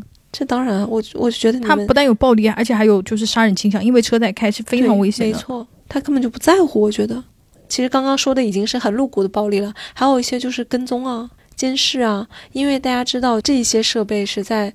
太容易买到了，对，就有女生说，而且很便宜，对，就有女生说发现一些不对的迹象啊，就是对方老打电话来问他啊几点到家呀，甚至还点外卖给他，就是问他接到没有，其实就在试探他具体什么时候到家的那个时间。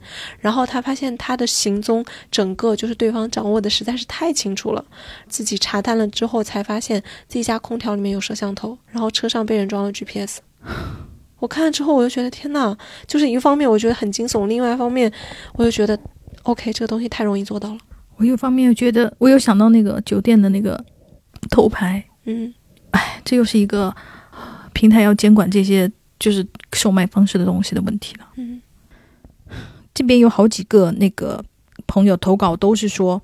呃，认识的姐姐也好啊，呃，学姐也好啊，因为要跟男朋友分手，一个是被男朋友用钝器砸在头上去世的，一个是大学毕业之前跟男朋友分手，被男的杀了藏在衣柜里，然后因为他是最后一个离校的，所有人都不知道，后来是因为寝室里有味道了才被人发现，这都是已经走到了那种最后一步，就是完全就是已经被杀害，就是酿成悲剧的那种。然后你看，所有的诱因都是因为要分手。像这个女生讲的，她说我之前一个前男友就是有暴力倾向，平时根本看不出来，而且认识了好多年，是个阳光活泼大男孩，是那种会扶老头老太过马路的性格。拜托，蒋劲夫不是活泼可爱大男孩吗？有多少男明星跟他转发说，我认识的夫仔阳光大男孩？那我觉得，我不认为其他明星在撒谎，对吧？我觉得他可能在朋友间的形象确实是这样子的，嗯，可怕。所以关于这种描述，哈，个《致命爱人》作者他说他在当女警的时候，有一个现象就让他非常恐惧，就是他们比如说因为家暴出警的时候，那种罪行非常确凿的，就是他老是打女人的，就是进行家庭暴力的那种男罪犯，然后有些男警察会跟他勾肩搭背、称兄道弟，而且甚至以那种我跟他很熟，是一种就是哥们儿，然后我们玩的特别好，我们讲义气的那种，好像就是有种那种兄弟会的那种感觉的东西。然后他说这个东西是让他非常害怕的，因为这种行为有时候会让大家觉得，哦，好像他家暴，他打自己的伴侣，他并不是一件什么事情，故意伤害也不是一件什么问题，就是跟他这个人的品行并不挂钩。他一方面能够理解为什么那些男警察会这样，因为有可能就像我们刚刚说的，人是有很多面的。嗯，一个人他有可能不是表现出来的对所有人都有攻击性，他可能打他的妻子，但对他的同事却不错，所以他同事可能觉得他这人还可以。但是如果我们仅以我看到的那一边，被打的人不是我，就不觉得什么家暴？操控是一件事情，而不去惩罚，也不把这件事情当回事的话，其实会让更多人陷入危险之中。对。而且我觉得，尤其是警察跟那个，那你会让就是报警的女性会有一种，那我报警真的有用吗？对警察会站在我这边公平的来就是执行，就是来执法吗？对，像我们之前讲的那个所谓的允许他强奸我来换取三个星期安宁的那个女生，她那里面就有一个很强烈的担心，就是如果一个人他能够让警察相信他是好人，我怎么办？嗯，我还有什么办法呢？是的，然后这女生她讲说，她前男友就是控制欲很强，路上碰到异性打招呼，马上就要吵架。我是一个非常害怕在马路上吵架的人，我觉得很丢人。但他就是会在公共场合动手动脚、大声怒吼，并且上演一番深情演绎被逼无奈才动手的情节，多少有点戏子在身，要让路人觉得是我做错了。他这么爱我，我怎么能这么对他？分手是他有一次在家里莫名摔了酒瓶，还划伤了我的腿，气愤的夺门而出。我就在他离开家的下一秒，迅速收拾行李出去住酒店，并且再也没有回去过。之前的每一次分手，他都是痛哭流涕，而又以我心软告终。对，是我活该。我这里插播一句，我跟他说，我觉得不是你活该，因为你在那种关系里面，你受到操控，你想离开，确实很有可能你一次做不到。嗯，很正常。我们说了，平均是七次嘛。对，然后他说，分手那一次是痛定思痛，当然分手之后也是三番五次纠缠我，时间长达一年。最后一次是他拿陌生电话打给我，我不知道是他接起来，他听到我在外面唱歌，他喝完酒深夜带着棒球棍来到我单位宿舍砸门，好吓人呢、这么可怕。他说不知道什么情况的，我还开了门，因为怕吵到在睡觉的同事，然后。那个男的冲进来给我好几巴掌，乱砸我家里的东西。我同事报了警，到了警局，他还跟警察打架，被关了十五天。出来之后就没再找过我了。有个小插曲是，做笔录那天刚好是两个年轻的警察小哥，然后都是有趣的人，安慰我，让我别害怕。后来还加了就是微信，就跟他成为了朋友什么的。他说就是也算是唯一的好处吧，在整个可怕的事情里面。唉，这女生她说，高中毕业那年谈了个男朋友，现在我已经结婚生子了，但每次想起他都会冒冷汗。他比我大七岁，社会上的人。他是通过朋友租我父母家的产业，知道我家有钱接近我的。他赌钱赌到负债累累，父母一夜白头，还拿我的东西去卖钱。我坚决分手后，他要给他说要给我还东西，约我在家楼下聊。我去了，他给我递了饮料，说不是纸盒的，怕我不敢喝，还强调是易拉罐的，让我放心喝。我那时候没想明白，原来是他是有过投毒的念头。我不口渴，所以没喝，很快就走了。我觉得他这细节很有意思，因为你看这个女生，她根本就不会想到说这个东西能不能喝、敢不敢喝的问题，而是那个男的他自己说出来的。我觉得非常有可能。呃，我不知道大家知不知道，就是易拉罐也是可以投毒，就是用针注射。所以它看上去好像是你拉开那个 是的那个环，好像就是哎，这不可能投毒吧？但是你并不知道，因为它的那个底部啊，用那个是有这样子，曾经有这样案例，就是用那个注射器注射进去，然后底下随便用一个什么粘住就可以了。对，然后他说这个男的之前输钱太多，自杀过一次，被我发现救了。我以为他打算好好活下去，结果是差点想拉我一起死了。最后一次分手，还把我反锁在他家里几个小时，拿走我的手机，翻看我和所有人的聊天记录。我真的非常绝望。我那时候才十八岁，他看到我和同学去书吧复习，还扇我巴掌，就是那次吓到我决定分手。他当时可能就是想同归于尽嘛，但是没有找到下手机会。当时我和父母去巴厘岛旅游，他也跟着去巴厘岛了。他比我早一天回来，回来之后他跟踪了我一段时间，最后自杀了。还好没有，就是拉你一起死嗯那种。所以就是大家可以看到，就是像这种所谓第八阶段的，他自杀和他杀是非常接近的。嗯，就是这就是一个危险的信号。这里有一个妹妹，就是很有趣，她提供了另外一个角度。她说她自己就是那种控制狂，嗯，然后她说，呃，我就是欺软怕硬、得寸进尺，无论亲情、爱情、友情，都讲究一个掌控欲。他说，像我就是天生带这种雷达，我会自动筛选目标人物。他说，就跟黑社会老大筛选跟班一样，谁吃我这一套的，谁就是跟班。然后呢，我就会给给他打上自己人的 tag，一旦不可控了，就会考虑丢掉。至于怎么丢，就看对方是什么样的，就是他对方的阀门值有多高。他说很有意思，他说不管恋爱还是日常交际，散发的弱者气息的都容易被纠缠。他那个弱者打的那种引号啊，他不一定就是可能是指身体弱啊什么的。他说因为好欺负，这种分手就纠缠的雄性其实很挺好懂的，因为我自己就是这样，就算不喜欢了。但是如果是对方提出来的，我就会立马发疯，认为你还是立刻死掉比较好。比起蝴蝶飞走，不如做出标本。我不是很赞同他的想法，但是我觉得你可以从他的那个表述中，因为他我我感觉他自己可能就是就是是这种个性的人，然后我觉得可以看出来，他说只要你散发发疯的气质，先下手做变态，变态就无从下手。我我我不觉得是这样子，因为很可能对方比你还疯。对，因为我们看到很多案例里面，那些男的并不是说他自己的自杀是假的，他确实也想死，嗯，他确实而且要带你一起死，他的那个死不是一个。虚假的恐吓是一个真实的恐吓，我要我们俩就是要同归于尽的。当时你遇到再这样，你还能怎么疯过他呢？那你要比他先一步死吗？那不可能啊！人的生命就是只有这么一次嘛。是的，所以我不认为就是说互相比谁疯。我认为疯这种事情啊，当然因为我我们有的时候会说你要疯一点可能会比较好，但我觉得疯只能针对比较正常普通的人类。对于我们谈到的这种控制狂啊、偏执狂啊，他本身就是已经是疯的了，你不可能比他再疯，因为他已经疯到要杀人了，那你还能怎么再疯呢？像这个细节，他说六年前留学时，某个追求者在被我明确拒绝后，和我谈条件，说至少一周见一面。你看他是不接受拒绝的。然后对方说了什么呢？否则情杀这种事我也做得出来哦。而且这个话他说当时是开玩笑语气，这还是当着第三人的面说出的话。虽然似乎是玩笑，但我当时害怕到不行，因为他曾在我独身宿舍楼下的公共厨房里堵截过我。我当时不好意思和身边的朋友说这句话对我的触动有多大，怕被人觉得矫情，一边万分恐惧，同时又不敢表现出这种恐惧，不敢以受害者的身份向大家示弱求救。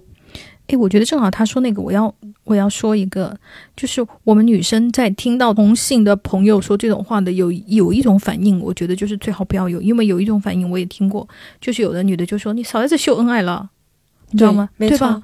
这种反应是我们常常看到的，但是其实我觉得大家要警惕起来，他可能是一种求救，因为他如果觉得，比方说他说的再过分一点，哎，我好害怕，可能又要被人说你怎么那么矫情啊？他人家又没说什么，人家只是开个玩笑，爱你爱到杀死你，就是会说这些话，然后让那些求救的人就是不敢大声求救，他们会觉得啊，我是不是会被别人就是讨厌？我觉得，所以大家如果在听到你的呃朋友啊、同事啊、同学啊发出这种求救的时候，我觉得就是留一个心眼，他非常有可能就是你知道，就是那种呼救者最后的呼声，因为他不知道要怎么求救，他可能再说的过分一点，那个男的就要控制他了。因为评论里面就有个朋友说，他只是跟朋友多说了几句话，那个男的把他在家里软禁了两天。就是这这种事情，你听得很离谱，但是它就是确实发生了。所以就是当我们能够有不要说帮助别人能力吧，识别能力的时候，我们就是要警惕身边发生这种事情。对，没错。而且我收到了这么多私信，我就觉得这件事情它实在是太普遍了，大家不要觉得这种事情离我们很遥远。对，嗯这个朋友他讲的，他说不得不讲讲我爸妈的故事了。小时候我妈当笑话似的讲给我听，那时候我才不到十岁，就觉得我爸简直是恶魔，太可怕。我妈说他是因为我外婆和我奶奶偶遇了，然后两位长辈撮合他和他相亲。我爸是个非常沉默寡言的人，我妈跟他逛街，一路上相对无言的那种。然后我妈表达了想分手的意愿，结果我爸说：“你要是敢分手，我就拿刀子捅你，蹲你家门口，出来一个捅一个。”我妈没办法，后来结婚生了我，还说自己怀孕挺着大肚子跟在我爸后面走，我爸根本不管他，自顾自跟自己兄弟一起大步流星往前走，就各种很心酸的悲惨往事，时不时讲给我年幼的我听，让我至今对亲密关系心生畏惧。我很不喜欢这种相处模式，也很不愿意听我妈讲这些。我就觉得，当然看起来就是他爸妈就是还是在一起的，我就觉得那妈妈还能跟谁讲啊？对啊，我我我就觉得这就是我们的这种就是八阶段里面的他一直处于一种第三阶段，就是生活的控制。他就是因为他想要分手，他没有逃成啊。对，嗯，然后他就又回到了继续被控制的一个阶段，以及就是都生了小孩了，嗯，然后尤其是像我们爸妈这这一辈嘛，生了小孩其实就是很难离婚了，一而且生了小孩以后，你一刀捅一个的人就更多了一个呀。对，我是说，可以给妈妈一点理解，或者是如果能够帮助妈妈逃出来，因为你怎么讲呢？你多待一天，对于你妈妈来说就是一个痛苦了。就是就是，如果有有能够安全的方法的话，嗯还是可以跟妈妈聊一聊。比方说，妈妈对这件事有什么想法？你想不想逃离？那么我们有什么办法逃离？没错。这个朋友他说，我老公在最开始吵架的时候是扇自己耳光，因为我害怕。冷静了后和他说好不能打自己，他后来就捶沙发，然后有一次还拿刀要剁自己的手，给我吓得人都要崩溃了。你看，其实这就是非常典型的威吓行为、恐吓，他的目的就是让你崩溃。然后他说，后来他就是打我，一次次用头磕我的脸，脸上肿了一大片。第二次是扇我耳光，然后一直掐我脖子，这都是循序渐进的。所以从有苗头的时候，真的要想清楚，不要以为当时没有做太暴力的事就能接受，因为以后就会变本加厉。我当时为了自保，就是被掐脖子的时候，他说我和他说好聚好散不行吗？他说不行。我说你要干什么？他说我要你的命。他说我现在已经回娘家了，就是协议离婚中，但是不知道能不能离成，就是他心里现在也很害怕。有好多，刚刚有一个说她表姐就是被老公打，报警无数次，现在就是躲在娘家里躲了大半年了，也不知道这个事儿要怎么办。对于他们来说是感觉是无望的，就是离婚可能也离不了，就是先躲着吧。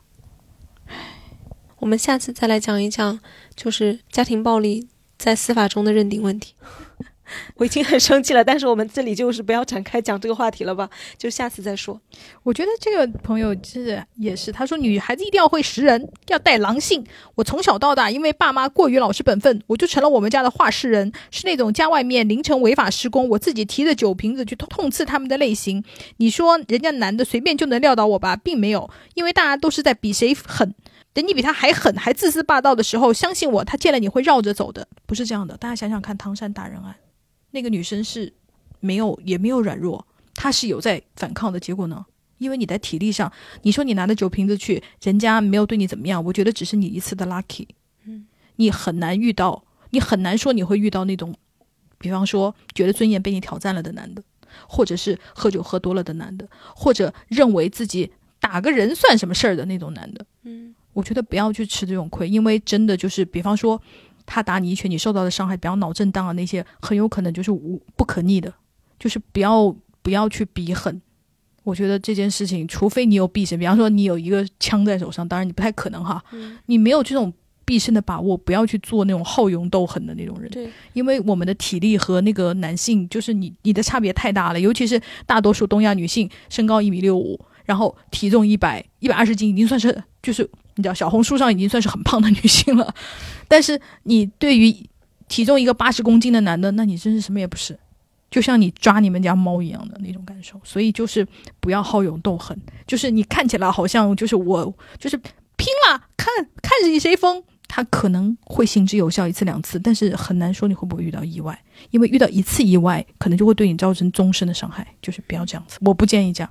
然后这朋友他说，我迄今一次最危险的是认识个男生比较有好感，加微信后越聊越暧昧，但也了解了他更多事，发现这人家里极其可怕。家在农村，有四个姐姐，死了一个，送了一个，疯了一个，剩下的大姐很有本事，赚大钱养全家。父亲癌症晚期，母亲有精神病。他明确跟我表白后，我当下就委婉拒绝了他。拒绝后，我忽略了曾经给他过我当时租房的小区的名字，因为说过他要给我寄书，没有给楼栋号。但是那个小区很好找。于是有天下班回家，我在大门口遇到他在蹲我。刚开始很尴尬，我说没想到你来蹲点，吓到我了。有事就在门口说吧。他说希望给他一次机会，云云。但我再次拒绝了，然后提议说送他去地铁站。就在刚就在快走时，他说他一天没吃饭，坐车来找我，又冷又饿，能不能去我家上个厕所？我当时一糊涂同意了。进屋后，他上了厕所，一切还正常。我一直在安慰他。突然，我手机响了，就是当时的暧昧对象打给我的。他听到是男生，突然暴躁起来，让我把手机给他看看。我拒绝，然后他来抢，场面就突然失控了。这个抓抢手机的过程持续了非常久，应该有一两个小时。期间我拼命尖叫求救，妄图邻居听到后来拍门，也尝试过开门跑出去，也尝试过报警，但是他一次次把我拽到地上压住，期间也有猥亵行为，还打了我的猫。中途我甚至差点被他掐死。最后我选择智取，我假装给他看手机，然后跟他示弱。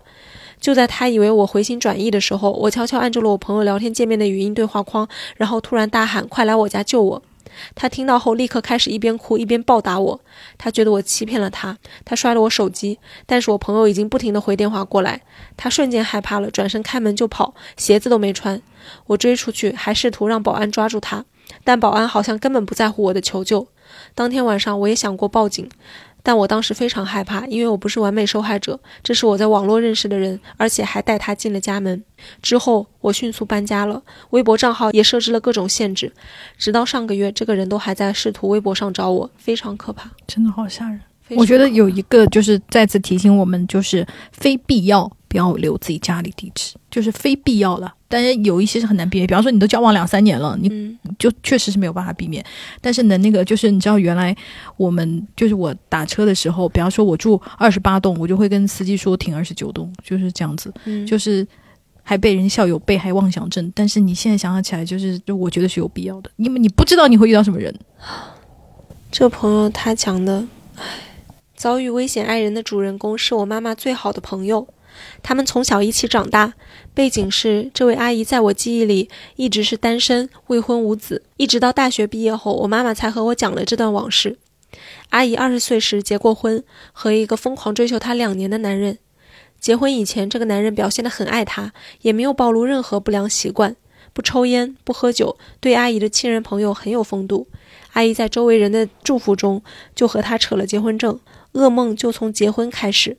住到一起后，阿姨发现她的丈夫是会喝酒的，喝完就打她，打完就在跪在地上抱着阿姨的腿，哭着求她原谅自己。中途，阿姨提出过离婚，这个男人威胁她，敢离婚就提着刀去杀她全家。啊，天哪！这个故事你看，就是一遍一遍的重复，太过相似了。这种生活，阿姨忍了两年，在两年后的一天里，阿姨失踪了。阿姨的父母兄弟姐妹都不知道她的去向，她只告诉了我妈妈。为了逃离那个魔鬼一样的丈夫，远走到广东那边打工，希望我妈妈替她保守秘密，并和自己的父母报个平安。中途，那个男人去阿姨父母家蹲守了数月，没有得到阿姨的任何音讯，又数次上门骚扰我妈妈。他说我妈是阿姨最好的朋友，一定是他把阿姨藏起来了，威胁妈妈交出阿姨，否则要杀了她。直到我爸和舅舅忍无可忍，俩人终于联手把他揍进了医院。这个男人再也没有再出现在我妈面前过。大半年后，我出生了，我妈中途一直和阿姨保持着联系，担任阿姨和她父母之间的传传讯人。在我一岁多的时候，把我交给了外婆和爸爸，起身去广东找到阿姨，陪伴劝说她几个月，带着她回到了老家，鼓励阿姨起诉了那个偏激的男人，并成功离婚。阿姨的噩梦就此终结。希望我在自己的亲友遭遇了危险爱人时，能和我的妈妈一样勇敢。嗯，其实我觉得就是是很不容易，但是也怎么说呢？就是相对来说是幸运的。对，因为他就是有社会帮助，就有朋友帮助你，不能叫社会吧，私人帮助。对对对，而且他朋友确实帮他守住了秘密，而且他的朋友也幸运的有是有自己的家属，有自己的亲人是就是，啊在体力上吧，起码有人能帮着他，就把那男的打一顿呢、什么的，就是起码有点威慑吧。如果他自己是一个就是，啊，这样说就是我觉得就是很悲哀。当你是一个就是单身独居的女，女性的时候，你也没有哥哥弟弟啊，你也没有男性的强壮的男性朋友啊。然后，那难道为了你自己的安全，就是一切都是割让，一切都是投名状吗？就是我觉得这也是让我就觉得很难过的一点。嗯，我觉得在这种情况下，其实就是你需要社会的帮助，就是你需要警察的帮助，你需要比方说社会福利制度的帮助。对，那如果没有这一切的话，你一个人单打独斗，我觉得你真的就是靠运气，这个就是靠运气，对所以我才说在故这个故事里面是相对性的。我觉得，你看有愿意挺身而出的家属和亲人，我觉得这已经算是一种个人的运气。那对所有人都有可能有帮助的是通用的法治、执法这种解决方案，我觉得才是。最应该牢靠的，能守护所有人的，以及什么人身保护令啊，那他起码能真的被批出来吧？对，然后他真的有令啊，就是对他真的不能靠近你多少米、啊。对啊，希望真的能执行吧。这个东西它才是理应是最可依赖的，理应是最可靠的东西以。及就是我还是要说那个美剧，诶，它美剧真的很好看，大家有空就是如果你想了解这套制度的话，可以看一下。就是那个女佣，她当天晚上被她老公打了以后，她抱着那个她女儿出来，然后她就可以找到一个避难所，就是包吃包住，然后还。可以帮他介绍工作，但是可能就是要一些就是审查哈，而且他还有还可以领那个低保，还可以领一些就是这种补贴，就是你现在就属于无收入啊什么什么的。但是我觉得至少你半夜从家里出来，你是有一个可以去的地方。而且他那个那个有一个细节很好，他要进到那个房子的里头，他是不可以携带手机的。也就是说，你的家暴老公是没有办法追踪到你的，就是你的人身安全是可以得到保护的。当然，他也是因为这个，所以他没有手，因为他找工作嘛，他没有手机，他找不了工作。就是这是一个剧情的设置了。但是他进去的时候印象很深，他一定要把手机放在那个那个 shelter，就是那个避难所的外头的。所以我就说，我们至少应该就是有一些这样的东西来保护，真的就是半夜出逃、走投无路的这种被伤害的女性吧。对，没错。这个朋友他说的是他朋友的事情。他说他朋友是就是交往了一个男的，然后那个男的就是看起来一切都很好，就是呃什么学历也好啊，什么就是人也不错啊什么的，但是他就感觉到这个男的好像有一点问题，然后他在好奇之下就是去查了一下这个男的，然后发现呢他其实什么游戏 CP、网络色情、YY 女主播。就是付费色情、巨额网贷、借别人豪车假装是自己的、学历造假。他说的造假是什么呢？就是他是确实是到那个学校里面的，但是在里面那个没毕业是吗？不是什么考试什么的，可能都是全部都是代考。代考，然后嗯或者是卷子确实是他自己写的，但是就买通别人帮他改成绩什么的这样的。然后他查出这一些之后呢，因为他不好意思直接发给他的朋友，就是通过小号就是发给他的朋友，就把证据发给朋友。然后他朋友就是铁证如山嘛，看到了之后就要跟那个男的分手。然后这一次他不跪下抱大腿了，他估计是恼羞成怒了，开始疯狂大喊，疯狂摔东西。你知道他喊的是什么吗？他说：“你居然在我最需要你的时候不帮我，反而要离开我。别人都能跟自己的男朋友同甘共苦，你就做不到。”他说：“他为什么说这时候是什么最需要你的时候呢？是因为他借网贷了，他现在是要还钱的时候。”我觉得他这句话就是把他的思维逻辑暴露的非常的明确，他根本不 care 就是我骗了女朋友这件事情，而是只在乎为什么女朋友离开我。这个其实就是符合了我们说的那个旋风般的承诺的他的实质。他要的承诺并不是他要对别人付出承诺，对，而是他要别人替他对他付出承诺。他所谓的忠诚原则，完全是别人对他的忠诚。以及任何是以他的需要优先，没错都不重要。就是我需要还钱了，所以你必须要帮我还钱，而不考虑人家为什么要帮你还钱。你们是什么关系？因为你们都还没有法律上的关系嘛。对你借网贷是你自己的事情，而且你还骗了你的女朋友，然后但是他要分手，你就可以就是发疯，并且我觉得都不是不仅仅是这种事情，你还就是我们我之前那个微博上接到那个那个女性投稿，她老公已经决定要自杀了，死之前借了一笔网贷，还是用让她担保的。结果她老公死了以后，因为她是担保的，所以她要还。她都已经决定要自杀了，他还要干这种事，而且他借了那个网贷的钱，就是还挥霍掉了，就是四处就是转给那种酒吧认识的那种小陪酒小姐啊那种，他还把这笔钱给挥霍掉了。就是就是每次我看到这种东西的，我都有一种天呐，就是怎么连死之前都还要害人呢？而且你是害你自己的老婆耶，他是你就是各各种意义上的亲人了吧？他还不是说你是你是你要害你的仇人，你是亲人，而且他是在自己家里上吊自杀。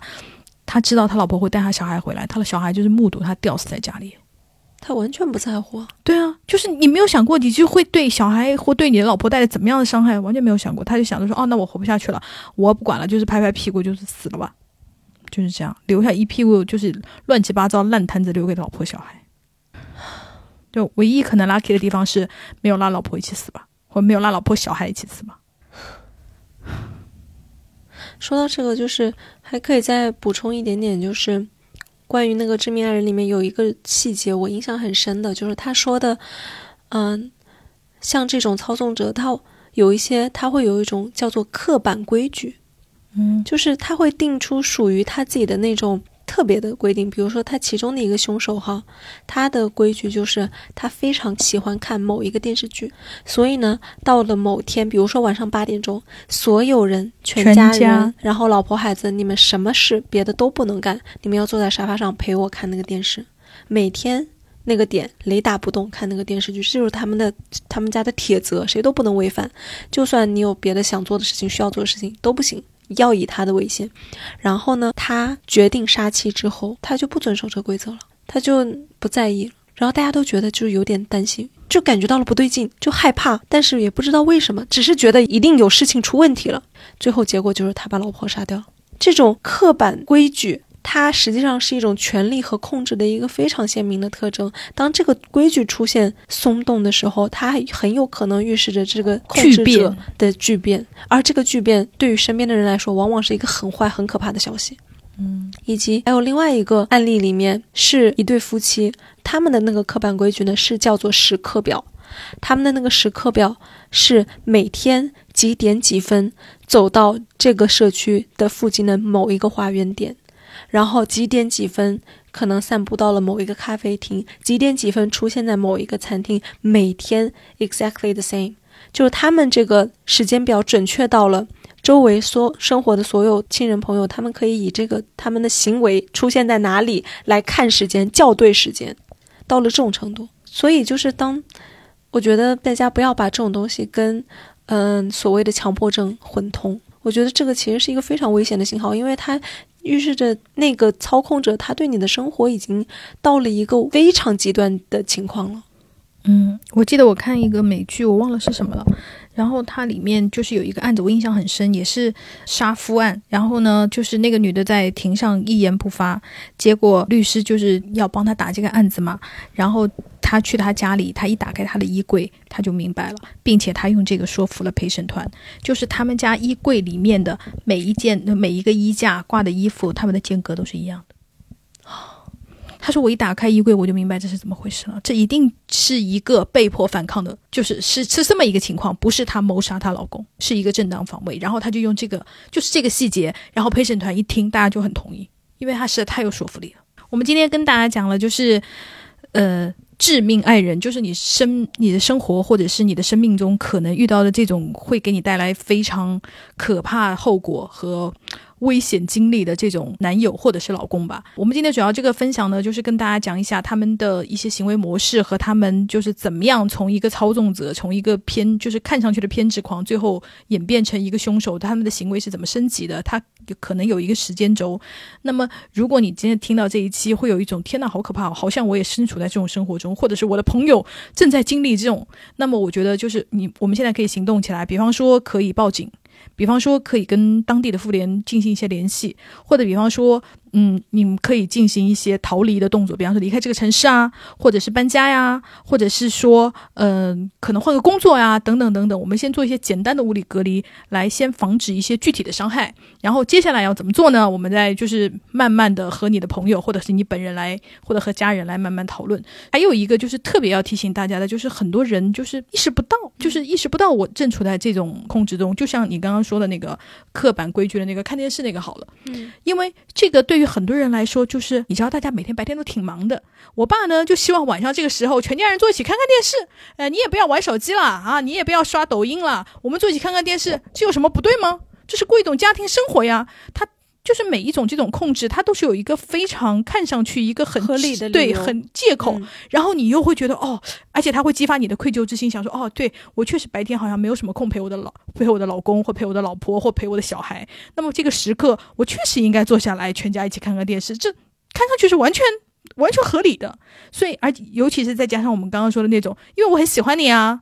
因为呃，我爱你爱的不行啊，我就是一分钟你不回我的短信，我就是心痒难熬啊，我叫什么心如刀割呀，我就是很想得到你的消息啊，就是这一些用浪漫爱情，或者是用我爱你，或者是用那种嗯我对你的欲罢不能来包装的对你的控制，我觉得确实它是很难以分辨的。可是呢，我们还是要努力的从当中，就是找到一些你，你不是找到吧，就是感受到一些你觉得不对劲的地方，因为我感觉人的直觉。大多数时候其实还是蛮准的。当你觉得可能有一些不对劲，但是你又就是我拿不准的时候，我觉得其实这就是一个警钟，你就应该要注意一下，到底我觉得哪里不对劲呢？我们可以把这件事情拿出来跟大家讨论，跟你的朋友讨论，因为你的闺蜜啊或者你的父母啊，他们是一个局外人，他们可能看的会比你清楚一点。我觉得你可以多咨询一下意见，我们大家共同来讨论这段关系它是不是危险的，这个人他是不是是不是可能会对你造成一些伤害的。对，这样还有一种好处就是保持住你的社会联系，你不要在这样的关系里面，因为他很有可能通过什么嫉妒原则啊、忠诚原则啊，让你变成孤家寡人。对，这时候你可能想逃都没有办法得到帮助了。所以就是尽可能多的保持住自己的亲近的社会关系，有一些困惑或者有一些不放心的时候，就是跟你的亲人、跟你信得过的人多多的建立联系，跟他们去交流。对，然后还有一个就是，如果我们不是那个受害者，而是受害者的那个朋友和家人，我觉得其实就是这些，就是我们可能变成的角色，也要注意起来。就是你可能对他伸出的一次援手，就是救了他一命。没错，对，就是你可能认为是一个很小的动作，那你可能就是救了别人。所以，就是基于我们是一个社会人，或者是说社会中的一员吧，这一点，我希望大家，也就是说，如果在我们力所能及、能够帮助别人的情况下。